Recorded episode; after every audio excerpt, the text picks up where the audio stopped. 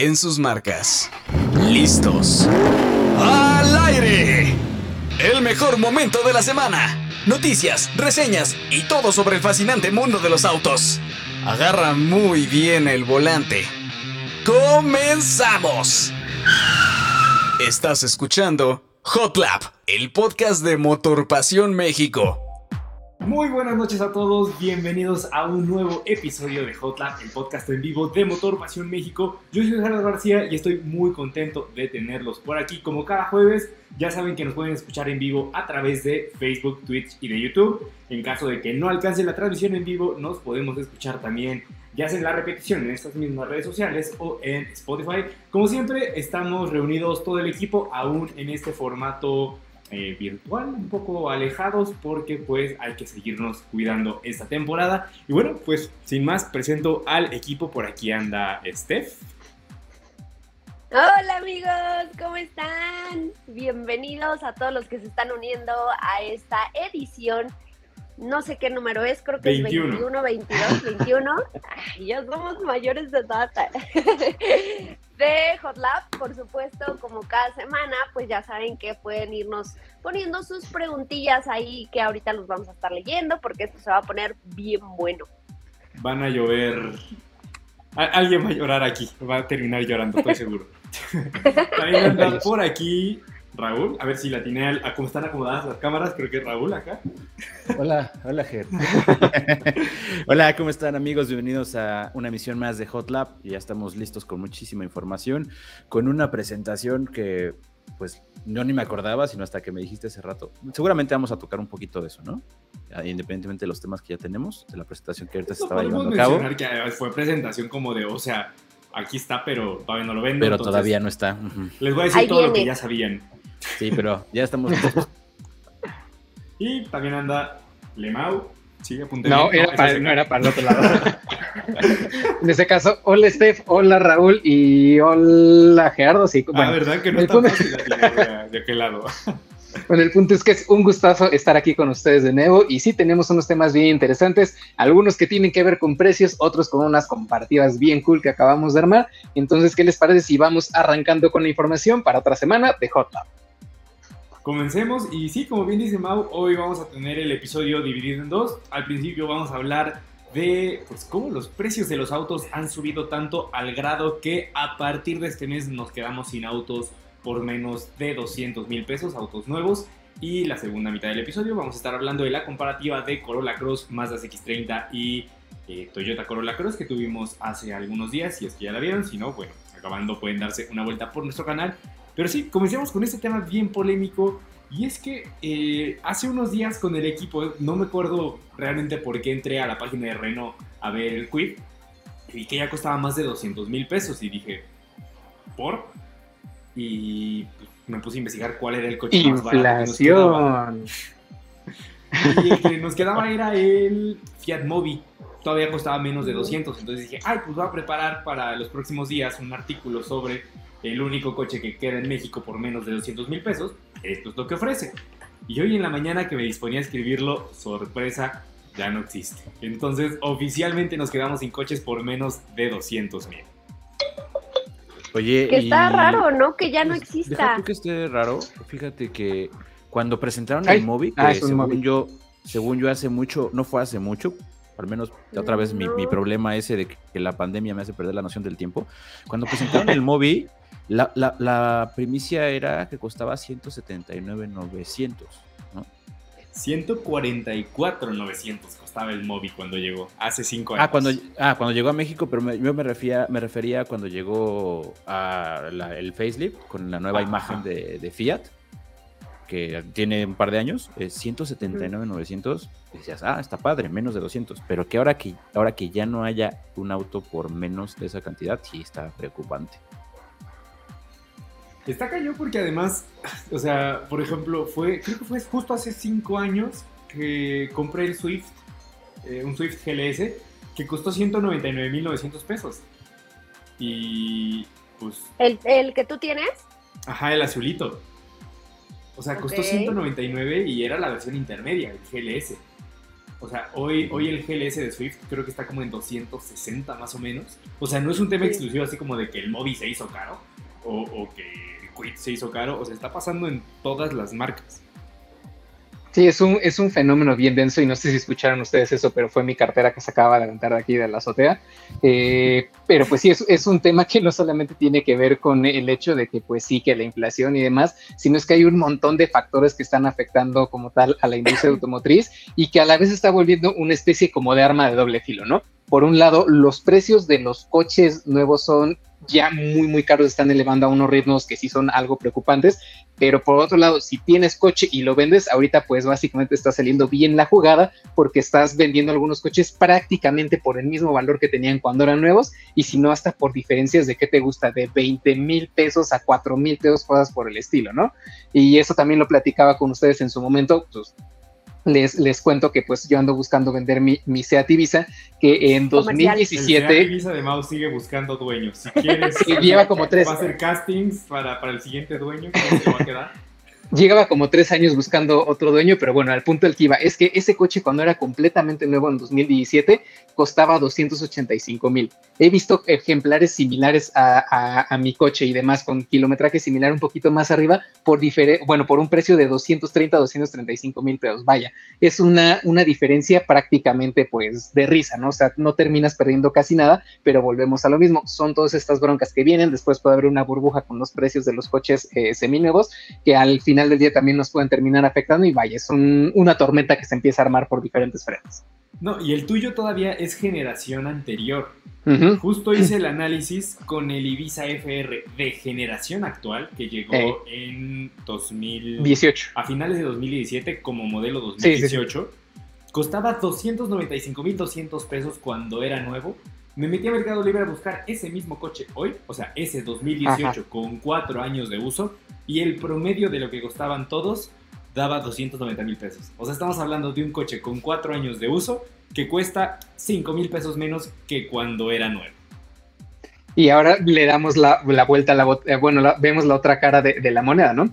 En este caso, cuando se lanzó el FR 1.0 TCI, creo que estaba en 317 mil pesos y la última vez que estuvo disponible ya se había elevado hasta 420 y tantos mil pesos. Entonces, un aumento de, que sea, estamos hablando de 100 mil pesos más menos por ahí. Entonces, la verdad, son, son datos que, como les dije, si escucharon otra vez, mi cartera se volvió a subir y se volvió a aventar porque esto está medio denso. Y al final también es, o sea, muchos de estos coches, por ejemplo, el Ibiza entre el 2018 y el 2000, bueno, que encuentras ahorita en concesionarios que todavía es 2021, sí han habido cambios, ha mejorado.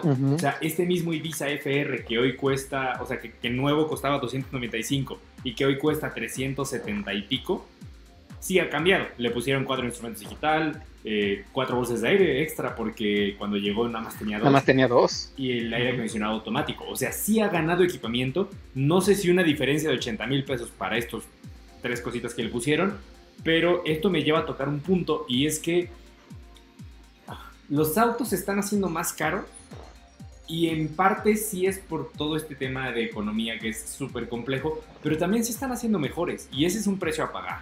O sea, al final muchísimos gobiernos ya están exigiendo mejores autos, los consumidores están exigiendo mejores autos y eso pues tiene un precio, ¿no? Y hay un comentario que vi hace rato en, en el sitio que me pareció, o sea, un poco drástico, un poco, un poco radical, como reprochando que tengamos ahora coches más seguros. Pero, o sea, creo que toca un punto importante, lo hace fatal. Y les voy a leer el comentario porque está bien interesante. Dice, pues ahí tienen sus coches con airbags y seguridad activa y pasiva que tanto pedían desde hace años. El consumidor mexicano y los medios empezaron a exigir calidad y seguridad europea, pero teniendo poder adquisitivo de Latinoamérica, donde cada vez nuestra moneda tiene menor valor. Me parece que debemos ubicarnos económicamente como país antes de exigir productos de primer mundo. Obviamente hay mucho mercado, pero hay mucho mercado que sí tiene el poder adquisitivo para comprar un auto nuevo arriba de 300 mil pesos, pero no todos pueden permitirse esos precios. Claro ejemplo, el Jetta referente de la clase media, llegando ya al medio millón de pesos, está de locos todo mundo critica los Chevys, Aveos, Surus, pero ahí andan aún dando servicio en las calles mexicanas, independientemente de su nula calidad y seguridad, el mexicano promedio no puede permitirse tener autos muy caros. Las armadoras deberían ofrecer modelos de bajo costo, obviamente prescindiendo de todos esos elementos de seguridad y confort que ahora tienen los autos. El problema es cuando les criticamos por hacerlo. Ok. Ok, o sea, Creo que aquí hay un punto importante y no me van a dejar mentir ustedes. Y es que voy a referirme específicamente al mercado mexicano, que como nosotros hay muchos otros. Y es que seguimos creyendo, seguimos teniendo esa idea sumamente equivocada que la seguridad es un plus. Entonces, afortunadamente, eh, yo quiero pensar que esa persona que comentó nunca ha tenido un accidente y nunca ha tenido que necesitar esas seis bolsas de aire o un sistema de control de estabilidad qué bueno, o sea, la verdad es que qué bueno, porque la seguridad, como, como los seguros, ¿no? Tú pagas un seguro para no usarlo, evidentemente, pero creo que seguimos teniendo esa idea equivocada de, ay, güey, pues, ay, perdón, este, hay, una disculpita, ¿no? Pero, pero esa idea de, de, que la seguridad sigue siendo un, lujo y la verdad es que no, porque cuando, cuando realmente te, te ves involucrado en un percance, ahí es donde dices, gracias, por haber elegido un auto que tiene todo esto, ¿no? Entonces, creo que hay que partir desde ahí, o sea, desde la idea de cambiar que la, de, esta ideología que tenemos de que la seguridad es, es, es como comprar una pantalla de 10 pulgadas con Apple CarPlay, no, o sea, no, hay una enorme diferencia. Hay cosas que creo que son negociables en un auto y otras que no, y la seguridad creo que no está o sea, es como, esto está sobre la mesa y a partir de aquí me pones lo que quieras. Y, creo que es, que es eso, o sea, al final hay muchos gobiernos que están exigiendo coches más seguros y eso, eso cuesta, tanto como que ahora tenemos algunos modelos que ya incluyen freno autónomo de emergencia como equipamiento de serie y que incluso en Europa es, si no lo tienes, perdón, no te doy cinco estrellas porque tu coche entonces no es seguro. Y esto tiene un precio, son tecnologías que, que al final tienen un, un precio y evidentemente el consumidor es quien lo va a terminar pagando.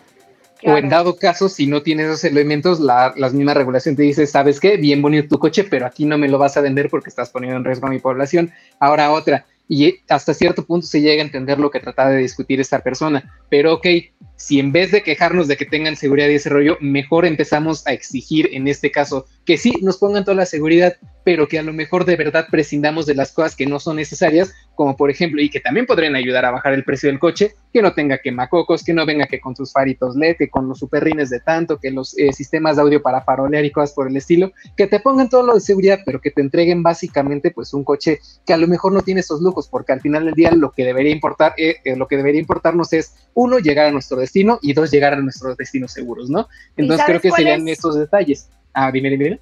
¿Sabes cuál es el detalle? Que mucha gente, y, no, no, no voy a decir obviamente de todos, porque pues sé que no todos piensan así, pero e, esa es la diferencia, de que una, muchas personas llegan aún buscando un vehículo y, diciendo, ay, no, es que yo lo quiero con quemacocos, o mm, ay, no, es que yo lo quiero con pantalla, ¿sabes? Incluso antes de preguntarse qué es lo que realmente tienen, ¿no? Porque pues a lo mejor en ese momento es lo que les llamó la atención y punto.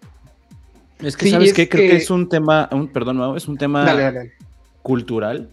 Es un tema, como bien lo dice Fanny, anteponen si tiene pantalla o tiene USBs, cuántos USBs en vez de cuántas bolsas tiene. Para pronto, un caso en el cual la semana pasada que estuvimos grabando, que me tocó ir a, me a regresar un coche, pedí un Uber de vuelta a nuestra locación y me llamó mucho la atención que eh, no, no, no quiero etiquetar a la gente, pero llegó, llegó un Jetta de hace dos generaciones, portaplacas euro, cositas así que me llamaron un poco la atención. Me subo y el, el, el, chofer tenía el asiento súper reclinado, o sea, el estereotipo que todos conocemos, y no traía cinturón de seguridad. No, bueno. Entonces yo dije, güey, el cinturón de seguridad no es para mí, o sea, a mí me vale gorro si tiene él o no el cinturón de seguridad. Pero que lo tengas algo tan básico como un cinturón de seguridad y no lo ocupes, es cuando te das cuenta que es un tema eh, que va, viene desde de costumbres, de cultura, que está muy complicado y que está muy arraigado. Ah, pero espérame, no, no quiero pagar X tanto extra en que, en que sea una versión que tenga eh, más seguridad, pero sí le voy a meter estéreo, le voy a meter rines, le voy a meter coilovers, le voy a meter que la estampita, que el no sé qué y no sé cuándo. Es donde, es donde también tú dices, ok, pues también ayúdame a ayudarte, ¿no? Sí, no estamos acostumbrados a pagar seguridad, ese es el punto. Exacto, sí, sí, sí. No estamos acostumbrados, ni siquiera a asegurar el coche. Yo quiero hacer un paréntesis aquí y, y van a decir, ¿eso qué tiene que ver, no? Pero me recuerdo mucho a lo que dices eh, Raúl, respecto a que la gente, incluso teniendo esas ayudas, obviamente ni siquiera las usa, ¿no? Yo eh, siempre he tenido como, como esa idea de, que la gente cree que el usar direccionales, pues yo creo que les van a cobrar más, ¿no? Entonces, y, de broma es que gastan gasolina. ajá, y de, de broma con personas con las que me ha tocado viajar, eh, digo, o sea, yo creo que la gente en su cabecita piensa de que se van a ahorrar un dinero al comprar un auto y decir no le pongas las intermitentes, como para qué, ¿no? Digo, las direccionales, ¿no? ¿Para qué si ni las voy a usar? Pero obviamente volvemos al mismo tema de la seguridad. O sea, son pequeños detalles que hacen la diferencia, que, que, avisan, en este caso de las intermitentes, que avisas que vas a hacer un cambio de carril y obviamente puedes evitar un accidente. Entonces, son o sea, nos podemos ir desde el mínimo detalle que pareciera insignificante, como lo de las luces que les acabo de explicar, hasta el uso del cinturón de seguridad, ¿no? Que seguramente al señor conductor que le tocó a Raúl, pues en la vida, vuelvo al mismo tema de antes, nunca le ha tocado un accidente porque pues en su cabecita dice, ay, güey, voy aquí cerca, ¿para qué me lo pongo? Ajá, exacto, dices, hermano, los accidentes pasan en un segundo. Y cuando menos quiero hacer una precisión de un comentario de DJN IPN dice, el Hotla pasado criticaban el Jetta con rines de acero, trae seguridad, pero de inmediato se fueron por algo superficial. Nosotros no dijimos que fuera malo por tener rines de acero, simplemente en su categoría todos tienen rines de aluminio excepto él, pero lo comentamos también, lo reemplaza por otros elementos de equipamiento de confort y en seguridad no tiene ni más ni menos de lo que tienen en su categoría. Entonces, aquí sí no es como que le pusieron rines de acero por ponerle freno autónomo de emergencia, ojalá lo hubieran hecho, pero pues no, le dejaron la misma seguridad que sus competidores, más equipamiento de confort, eso sí, pero con rines de acero. Y lo que decíamos era, pues no como que fuera malo, sino que pues mucha gente va a decir, un coche tan caro con rines de acero. Sí, era el detalle, era el detalle del precio. O sea, estábamos haciendo la comparación respecto a lo que costaba esa versión por ese atributo que le habían dejado. Lo que decíamos era que, pues sí, evidentemente pagar un vehículo ya de ese precio, pues esperarías como usuario que tuviera rines de aluminio, ¿no? Es, como eso fue como... categoría lo Ajá, exactamente. eso fue como nada más lo... Pero no lo criticamos. Lo tratamos con cariño, con mimo. Lo, abrazamos. creo que aquí quedaron dos temas importantes. Uno, y es lo que decía Steph, de que nunca le ha pasado a esas personas. Creo que es lo que pasa, o sea, que no ven la magnitud de lo que puede pasar en un choque o que ni siquiera saben, o sea, y, no los culpo. Hay personas pues, que no saben qué es un control electrónico de estabilidad o que dan por sentado que su coche lo tiene. ¿No? Y yo me pongo a pensar, por ejemplo, y, es lo que venía pensando hace rato en el camino. O sea, si yo fuese a comprar, por ejemplo, un refrigerador, que pues, me declaro total ignorante de los refrigeradores, y veo como que uno tiene para hacer cubitos de hielo y que otro tiene hasta una pantalla para no tener que abrirlo y ver qué hay dentro, pues yo asumiría que cumple con los estándares de seguridad, ¿no? O sea, como que ya no me preocuparía por revisar esas especificaciones de seguridad, yo daría por sentado que las cumple y creo que le pasa a, pues a muchas personas al momento de comprar un coche, que quizás das por sentado que tiene ciertas especificaciones y en teoría cumple con esas especificaciones de ley en México, pero son especificaciones pues muy laxas y volvemos al tema inicial que era el precio de los coches. Ok, tu gobierno está exigiendo coches con este nivel de seguridad, maravilloso, así te los vendo y por mucho tiempo así nos los vendieron y ahora que pues, ya no les están dando opción en otros mercados a vender coches así y a nosotros no nos está quedando más remedio que recibirlos con seguridad a tope y que no es queja, gracias que vienen coches seguros, pero es un precio que hay que pagar. Sí, así es. Es cuestión de acostumbrarse y de un poquito de pues de conocer, de investigar un poquito, como tú dices, mucha gente simplemente lo, lo ignora, da por sentado que ya lo tiene. Exacto, y creo que también de eso va de la mano, eh, ahorita retomando este tema de los precios, que como ya lo hemos mencionado en ocasiones pasadas, no es que las marcas se levanten diciendo, hey, yo quiero molestar a mis consumidores y les quiero robar dinero y voy a poner mi producto extremadamente caro porque odio a las personas que manejan estos coches, ¿no? Obviamente, ¿no? Ese no es el caso y tenemos que verlo desde el punto de vista de los negocios. Si la moneda de un país se está devaluando como se está devaluando la de México y entonces la misma cantidad de dinero ya no cubre lo mismo en otra moneda o en otro tipo de cosas, pues obviamente tienen que hacer ajustes de precio para mantener su negocio a flote. Es como si, digamos, tú tienes una tiendita y te suben el precio de una cosa que estás vendiendo, tienes de dos, o te haces el héroe y te quedas sin ninguna ganancia incluso terminas perdiendo por mantener los precios como estaban, o tienes que ir ajustando las cosas para que tú también te ayudes, ¿no? Y es lo que a veces yo siento que muchas personas como no, como que no alcanzan a ver o no, no investigan ese extra que le estamos mencionando, temas de inflación, de, de por ejemplo, si X coche me cuesta armar me cuesta tanto hacerlo, pero ahora el acero subió de precio y no hay chips, entonces los chips están más caros porque ahora me tengo que pelear con otras cinco marcas para poder ver quién se lleva ese suministro para hacer sus productos y demás, pues definitivamente nos guste o no, el mundo se mueve de esta forma y así va a suceder. Y sí tiene muchas implicaciones malas en las que a, muchos nos va a dejar sin la posibilidad de, de, comprar coche nuevo, de estrenar lo que quisiéramos y demás. Y de verdad que eso duele porque pues en un mundo ideal deberíamos de, de tener esa facilidad de decir, bueno, ese me gusta, ahorro un poquito y ya lo logré, pero pues así se están moviendo las cosas, no es defender a las marcas, es entender un poquito la realidad que nos está pues acechando, por decirlo de alguna forma, ¿no? Entonces hay que tratar de investigar un poquito más y no solamente quedarnos con la idea de que es que me están robando, no, son un montón de factores que al final del día pegan y pegan parejo.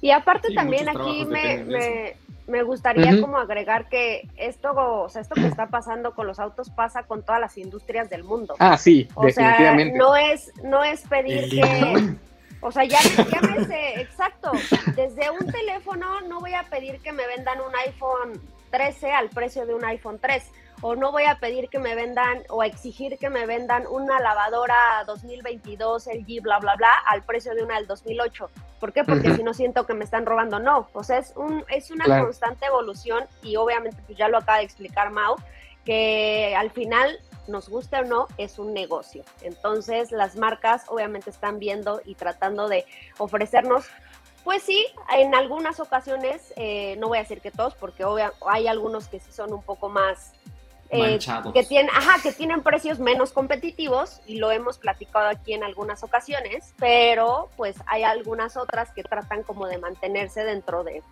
lo posible. Del rango. Claro. Vamos con. por, ahí había una, una pregunta así interesante de, respecto al precio. ¿Cuál? A ver si lo ubicas en Facebook. En Facebook. Nada más veo una de Kia Soul y. Esa, que justo subió 20 mil pesos el Soul. Ah, acá está, ajá. Hola, tenía intenciones de comprar la Kia Soul automática y de sorpresa subió 20 mil pesos. ¿Vale la pena este vehículo? Ok, antes de responder si vale o no la pena, y ya lo veremos ahorita en la comparativa que hicimos. La comparativa la grabamos pues, hace no mucho tiempo y Tao subió 10 mil pesos el día que publicamos el video. Entonces, eh, son ajustes de precios que van haciendo mes con mes. A veces es mes con mes y a veces son semestrales, trimestrales. Y pues vamos a ver cuánto, en cuánto anda ya un Kia Soul. Mm, Kia Soul desde 346. Yo me acuerdo que Soul estaba abajo de 300. Cuando llegó eran como 280 mil pesos por el base y estaba re bien. Ajá, el de entrada, sí. Ajá. Que fue cuando trajeron la versión turbo, ¿no? Que era de las más equipadas. En aquellos años, ajá. Ay, se manejaba re bien. Está en 366. pues creo que vale la pena por lo que cuestan ya ahorita los de esa categoría. Si es el motor 1.6 va a estar justo de potencia, pero pues si es para ciudad no necesitas más. Buenos acabados interiores y el equipamiento pues es lo que necesitas. O sea, no tiene como algo extraordinario de equipamiento, pero tampoco sientes que le falte algo por el precio me parece interesante eso. Sí. Ok, vamos entonces ahora sí con las eh, demás preguntas o comentarios respecto a esto. Dice, como de bien raro las cámaras. El mouse nos fue, ya regresará. Problemas técnicos. Eh, las fábricas de automóviles asentadas en México y las de fuera están exagerando y revalorando tontamente en nuestro país. Es un robo al salario de los mexicanos decentes hace algunos años publiqué un reportaje que lo voy a buscar, van a ver, se los, se los debo, pero de cuánto pagaban el sueldo ah, en claro. en comparación con el de México. Y sí había una diferencia muy importante. Y volvemos a lo mismo, son negocios. O sea, es como al final, eh, por ejemplo, cuando luego estoy cocinando así, que está gente de mi familia y no sé, estoy haciendo unas quesadillas y llega mi tía y ve el pollo que le estoy poniendo y me dice, oye, pues si no son para vender. Y este mismo principio es el principio que siguen las marcas al momento de decir, o sea, pues claro, yo necesito sacarle el mayor provecho, cuál es el país que más me conviene para trabajar, porque es como el estándar de, sueldos ahí, ¿no? O sea, yo... Perdón que te interrumpa. ¿Puedes darle acceso a Mau? Ah, sí. Hola, Mau, perdóname. Bienvenido de vuelta. Sorry, ya saben, Easy haciendo un Easy con mi conexión de internet, entonces, una disculpa. Entonces, pues al final el principio es el mismo, o sea, es donde me sale más barato según el estándar y nos damos cuenta también de, o sea, sí puede que a un, a un obrero canadiense le paguen más que a uno mexicano, pero también el costo de vida es más caro. O sea, y si vas a otros países dices voy a pagar 70 pesos por una Coca-Cola si en mi país cuestan 20, pues sí, entonces, ahí, o sea, sí es un tema complejo y sí, le sale más barato fabricar aquí, pero también nos sale más barato vivir aquí. Entonces, no sé, es, es, lo que les digo, es un tema muy complejo, que si lo vemos por encima y solo comparamos un número y decir, aquí cuesta esto y aquí esto, ok, sí, pero ¿cuánto trabajaste para...? En el mismo artículo, que ahorita les dejo el enlace, justo viene un reportaje al respecto, de que México es de los países más caros para comprar un auto y no por el precio, porque los precios no están caros. Pero si comparas el salario mínimo eh, oficial de cada país en relación con lo que cuestan sus coches, México, de los países analizados, salió hasta abajo. Eh, Tommy Cultural nos dice, un Ford Figo valía 150 mil a 179 mil en 2019. Ahora ese modesto y nada elegante sin gadgets Ford lo incrementó ridículamente a 305. Bueno, partiendo de, ¿todavía venden Figo? Ay. Y creo ya que se lo habían dejado de producir. Eh, es, fíjate, ese es un claro ejemplo y qué bueno que lo mencionas, Tommy, ese es un claro ejemplo de lo que decíamos que no todas las marcas hacen lo que decíamos, ¿no? Hay lo que decíamos de que los precios incrementan porque se eleva el nivel tecnológico, sí, pero no de todos. O sea, hay excepciones también.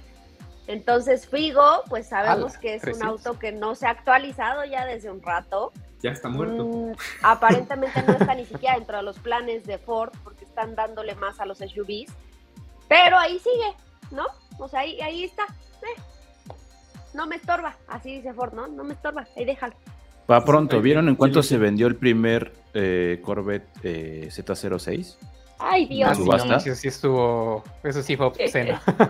Más de 70, millones, de pesos, ¿no? Sí. Y uno aquí Para un carro que normalmente cuánto costaría en pesos, unos 5? Máximo. Máximo, ya exagerando. Aquí hay uno interesante y es eh, Juanjo Ramírez nos dice, si las marcas chinas aprovechan con precios adecuados, entrecomillado, eh, tendrán oportunidad de tener mayor penetración y participación en el mercado mexicano. Y creo que justo este momento crítico en que todos los coches están subiendo de precio y que están entrando marcas chinas, podría ser el, como el timing, lo que le está pasando a MG. O sea que, que en parte el éxito de MG en México es que sí tienen productos competitivos, sobre todo en versiones tope de gama, pero una de las claves del éxito de MG es que tienen coches. O sea, ya, ventaja competitiva de MG, te puedo vender coches. Por eso ha crecido 400%. Y también saben que otra marca le pasó algo similar, Kia cuando llegó a México. Eh, exacto, justo era lo que te iba Por eso Kia ahorita es una de las marcas más vendidas en el país y creció rapidísimo por lo mismo, porque llegó con precios muy competitivos y con propuestas muy interesantes y se supo mantener y he ahí el crecimiento que ha tenido. Sí, o sea, la neta, sí, como bien dices, Steph, creo que es mis respetos a la estrategia que hicieron con Kia, porque la verdad nadie esperaba que una marca nueva hiciera eso y que reventar otras marcas de renombre que se tardaron 10, 15 años en llegar al top en el que estaban en el top 5, top 3 o algo así, de repente aquí así como en dos años, Comper, ya llegué. Con permisa. Sí. Ok, aquí hay un tema, volviendo un poco a lo que hablábamos hace rato, dice Jorge Cruz. También otro factor que influye es la economía ah, en estos momentos. Entiendo que la seguridad es lo primordial en un automóvil, pero no todas las personas tienen la oportunidad de adquirir un automóvil. Sí, no, pero o sea, pero tampoco, o sea, yo entendemos esa parte, o sea, es que sí, sí hay que ser como muy delicados con este tema, porque obviamente y, se los digo yo, o sea, entendemos perfecto que no todas las personas tienen la posibilidad de comprar un coche nuevo hoy. No lo leímos completo. Es que creo que Facebook, eh, YouTube limita la cantidad de, o no sé si aquí me lo parte, pero dice, eh, no todas las personas tienen la eh, oportunidad de adquirir un automóvil, continúa, nuevo. También lo que implica que a mayor seguridad, mayor el precio. No justifico que hay que comprar un automóvil sin seguridad, pero tomando en cuenta lo complicado que es la economía en estos momentos y las personas optan por adquirir automóviles como Versa Veo y otro factor es el costo de la gasolina, implica muchísimo. Ah, claro, sí, sí, sí. Ok, pero a lo que iba, o sea, no, no, no, sí, entiendo eso, pero nada más para cerrar esta idea, no es como que se les quiera obligar a las personas de, güey, compra un coche nuevo porque tienes que tener seguridad y compra un coche caro porque es el que tiene seguridad. No, o sea, no ese es el punto porque cada quien tiene sus posibilidades y etc. A lo que yo me refiero es, si vas a o tienes la idea, la intención de comprar un auto, lo que te recomendamos es que revises la seguridad.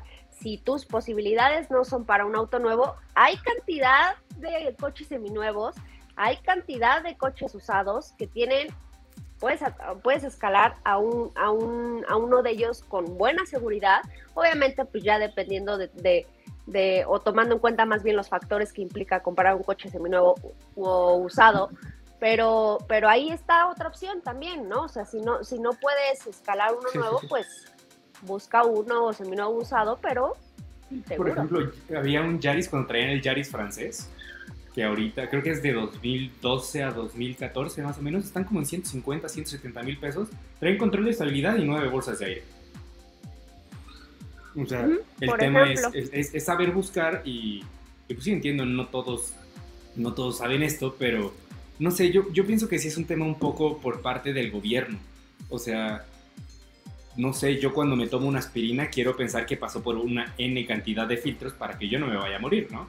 Y lo mismo con cualquier bebida, o sea, con cualquier industria que esté regulada, yo pensaría que las regulaciones están para eso y que son regulaciones de corte global internacional y que al final, o sea, ¿sabes?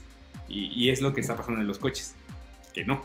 Aquí hay un comentario, Enrique Nieto dice, también los vendedores son bien mentirosos, mi hermana compró un Ignis GLX y le dijeron, eh, Suzuki invierte en seguridad, dos bolsas de aire son suficientes.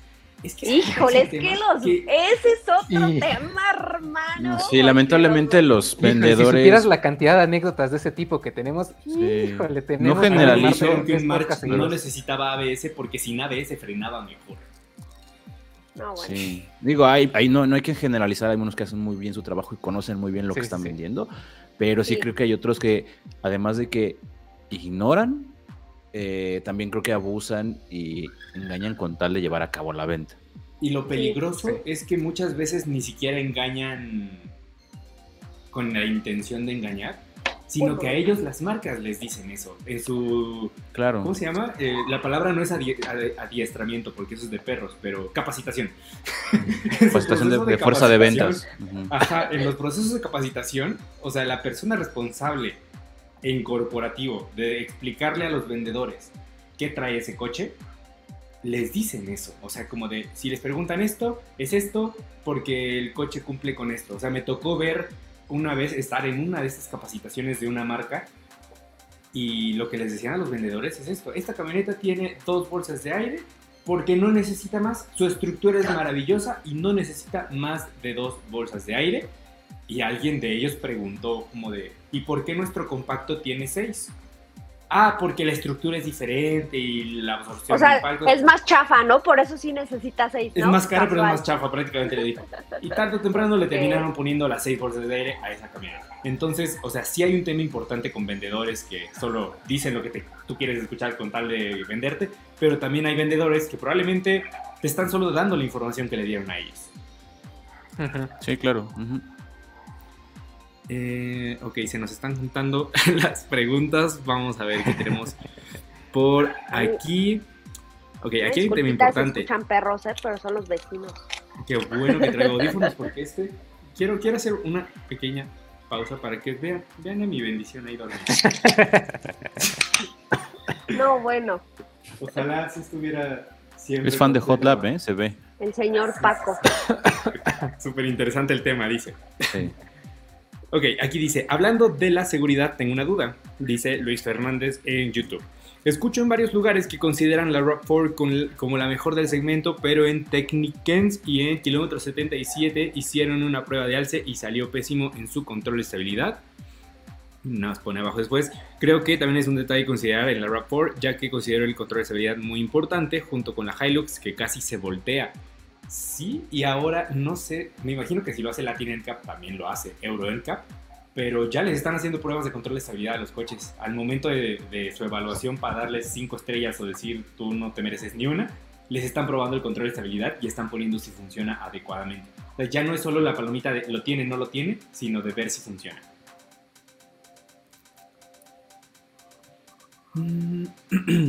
Javier Sierra, buenas tardes, muy buen programa, gracias. ¿Saben cuándo puede llegar Suzuki Vitara con diseño nuevo? pues primero que la nivel mundial que me da que es a finales de este año, ¿no? Yo creo. Sí, yo diría que a Entre finales este y el de próximo este año, principios del siguiente, sí. Sí, o sea, ya no le falta casi nada, pero todavía no tenemos fecha como clara, la verdad. Dice, a ver, Irving Morales nos dice, buenas tardes, ¿qué opinan de RAM 700 cabina sencilla contra Volkswagen Sabeiro? Y Según yo, RAM 700 sí tiene control de estabilidad. Ah, yo no he probado ninguna, la verdad. Por dos, sí, tampoco me ha tocado. No quiero ser como un vendedor que les mienta para que compren. ¿Para que se lo compren? Sí. Yo en un momento. Es que mira, esta está más bonita porque tiene la parrilla así bien, no sé qué, no sé cuánto. Llévate, esta es mejor. Mira, de entrada, RAM 700 es de plataforma mucho más reciente, es un modelo mucho más de desarrollo más reciente. Sabeiro tiene la misma plataforma desde hace 10 años, más o menos. De entrada, eso le daría ventaja a RAM 700 pero eh, les confirmo en un momento que... Hmm, sí, tiene control de estabilidad la RAM 700. Voy con RAM 700. Y además es más moderna y si me lo permiten, hasta más bonita. A mí me gusta más cómo se ve. A mí igual. Bueno, ahorita seguimos con las preguntas. Vamos con el siguiente tema porque se puso bueno. Se puso bueno. Tuvimos una comparativa con varios SUV que muchísima gente me estaba preguntando y pues no somos de quedarnos con la duda. Entonces, comparamos a Toyota Corolla Cross con Mazda CX-30 y Volkswagen Taos. Pero lo que hay que tener en cuenta es que eh, Corolla Cross solo llega en una versión que es como la de acceso y su precio es solo equivalente a las versiones de entrada de CX30 y de Taos. Entonces fue una comparativa de versiones de entrada y pues si ven ahí las versiones tope de gama estuvieron meramente como fines ilustrativos porque para el análisis tomamos en cuenta a las básicas. Pero yo, paréntesis, yo creo que va a llegar después, eh, o sea, debe llegar una versión más equipada para Corolla Cross, ¿no? Yo pienso que sí, hasta la híbrida. Yo, Sí, ¿verdad? Sí, definitivamente. Sí.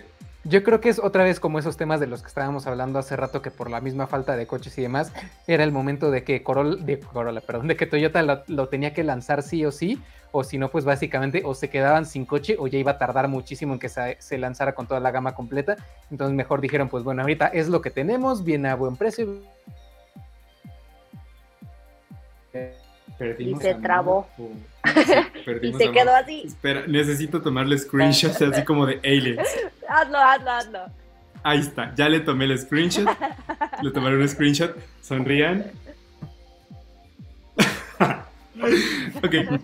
Eh, bueno, continuando lo que me imagino que quería decir Mau, es que sí tenían que pues, lanzarlo sí o sí ahora, porque si se esperaban a poder lanzar todo un portafolio de versiones. Sí, Mau, perdón, voy a poner esto encima nomás para.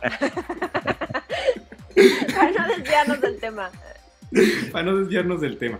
Pero bueno, vamos eh, empezando por partes. Empezamos con CX30, que es la versión iSport, que es la de entrada. No sé ustedes, a mí, o sea, muchos me preguntaron de hecho por, por Instagram, ¿y tú cuál te comprabas de los tres? Pues yo me compraba este, la verdad, me gustó mucho. Pero viene lo que me duele y de lo que venimos hablando justamente. Los otros dos tienen freno autónomo de emergencia y este no. Entonces, como de, ay, es que el corazón quiere una cosa y la cabeza me dice como de, no, acabas de defender el punto exactamente opuesto. es que ahí es donde entra la compra inteligente y la compra pasional, ¿no? Otra vez. Exactamente. Yo, la verdad, te voy a decir, honesto, creo que la compra inteligente, eh, creo que es, para mí, para mí, es Corolla Cross, porque finalmente viene derivada de un coche que se ha vendido muchísimo y que es a prueba de todo. Sin embargo, para mí la compra pasional es Mazda X30 por cómo se maneja y cómo se ve. Pero como gasta gasolina. Como Qué bruto. Exactamente. Totalmente de acuerdo. Escuché el Red Bull recorrer. ¡Hola! ¿Ah, sí? Oye, eso, eso quiere decir que mis audífonos son buenos. sí, se escucha todo. Gluk, gluk. Sí, la compra inteligente es Corolla. O sea, creo que al final no te despierta nada. O sea, no lo ves así como dice. No es como un Corolla. Exacto, es que es un Corolla. O sea, es como un Corolla que lo ves y dices, no es feo, pero tampoco es de los mejores diseños. O sea, lo ves al lado de un Mazda 3 y dices, mm, está mejor el Mazda 3, ¿no? Hablando de diseño. Creo que pasó lo mismo con este, este modelo, pero yo estoy de acuerdo con Raúl. O sea, también compra inteligente me iba por Corolla Cross, pero también me gusta más cómo se maneja X30. Es que me estaba acordando justo de, ya voy de romántico, de una canción de la oreja de Van Gogh. que justo habla como de la historia de una chava diciendo como de cuando crecí me fui de, aquí, conocí a un hombre bueno, soy feliz, ahora eh, vendí mi piano, compré un, buen traje y todos los domingos salgo a correr, o sea, como diciendo mi vida es muy bonita y dice, podría decirse que todo va bien.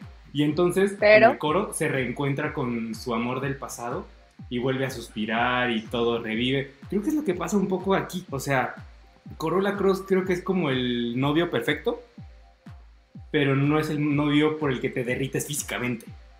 o sea, ok, sí. sí. Sí, sí, me explico, o sea, como que es... Sí, sí. Como luego decimos Mau y yo, es el pan de centeno de los coches, o sea, el pan de, linaza de los coches. es, el que te hace bien, te ayuda a tu digestión, te va a mantener feliz y fit, pero tú te quieres echar una dona de conejito, de, no sé, un un pancito el que más te guste y más con tu café, y ese es el Mazda CX30. Al final del día, pues, ¿qué quieres? ¿Mantenerte fit durante mucho tiempo o darte un atascón de algo que te guste? Entonces, es la balanza. Al pan, de al pan de linaza le puedes agregar mantequilla y azúcar. Eso es cuando lleguen las siguientes versiones, incluyendo la híbrida. A lo mejor ya hablamos de Corolla Cross. ¿Qué es cuando Toyota lance el Toyota GR Corolla Cross? Ándale, exacto. Ahí va a ser como el pancito tostado con mermelada, ándale, así mero. Ándale. Pero pues sí, o sea, aprovechando y antes de que se me vaya el internet otra vez, porque gracias, sí, sí, eh, pues sí, exactamente lo que... Bien bonito.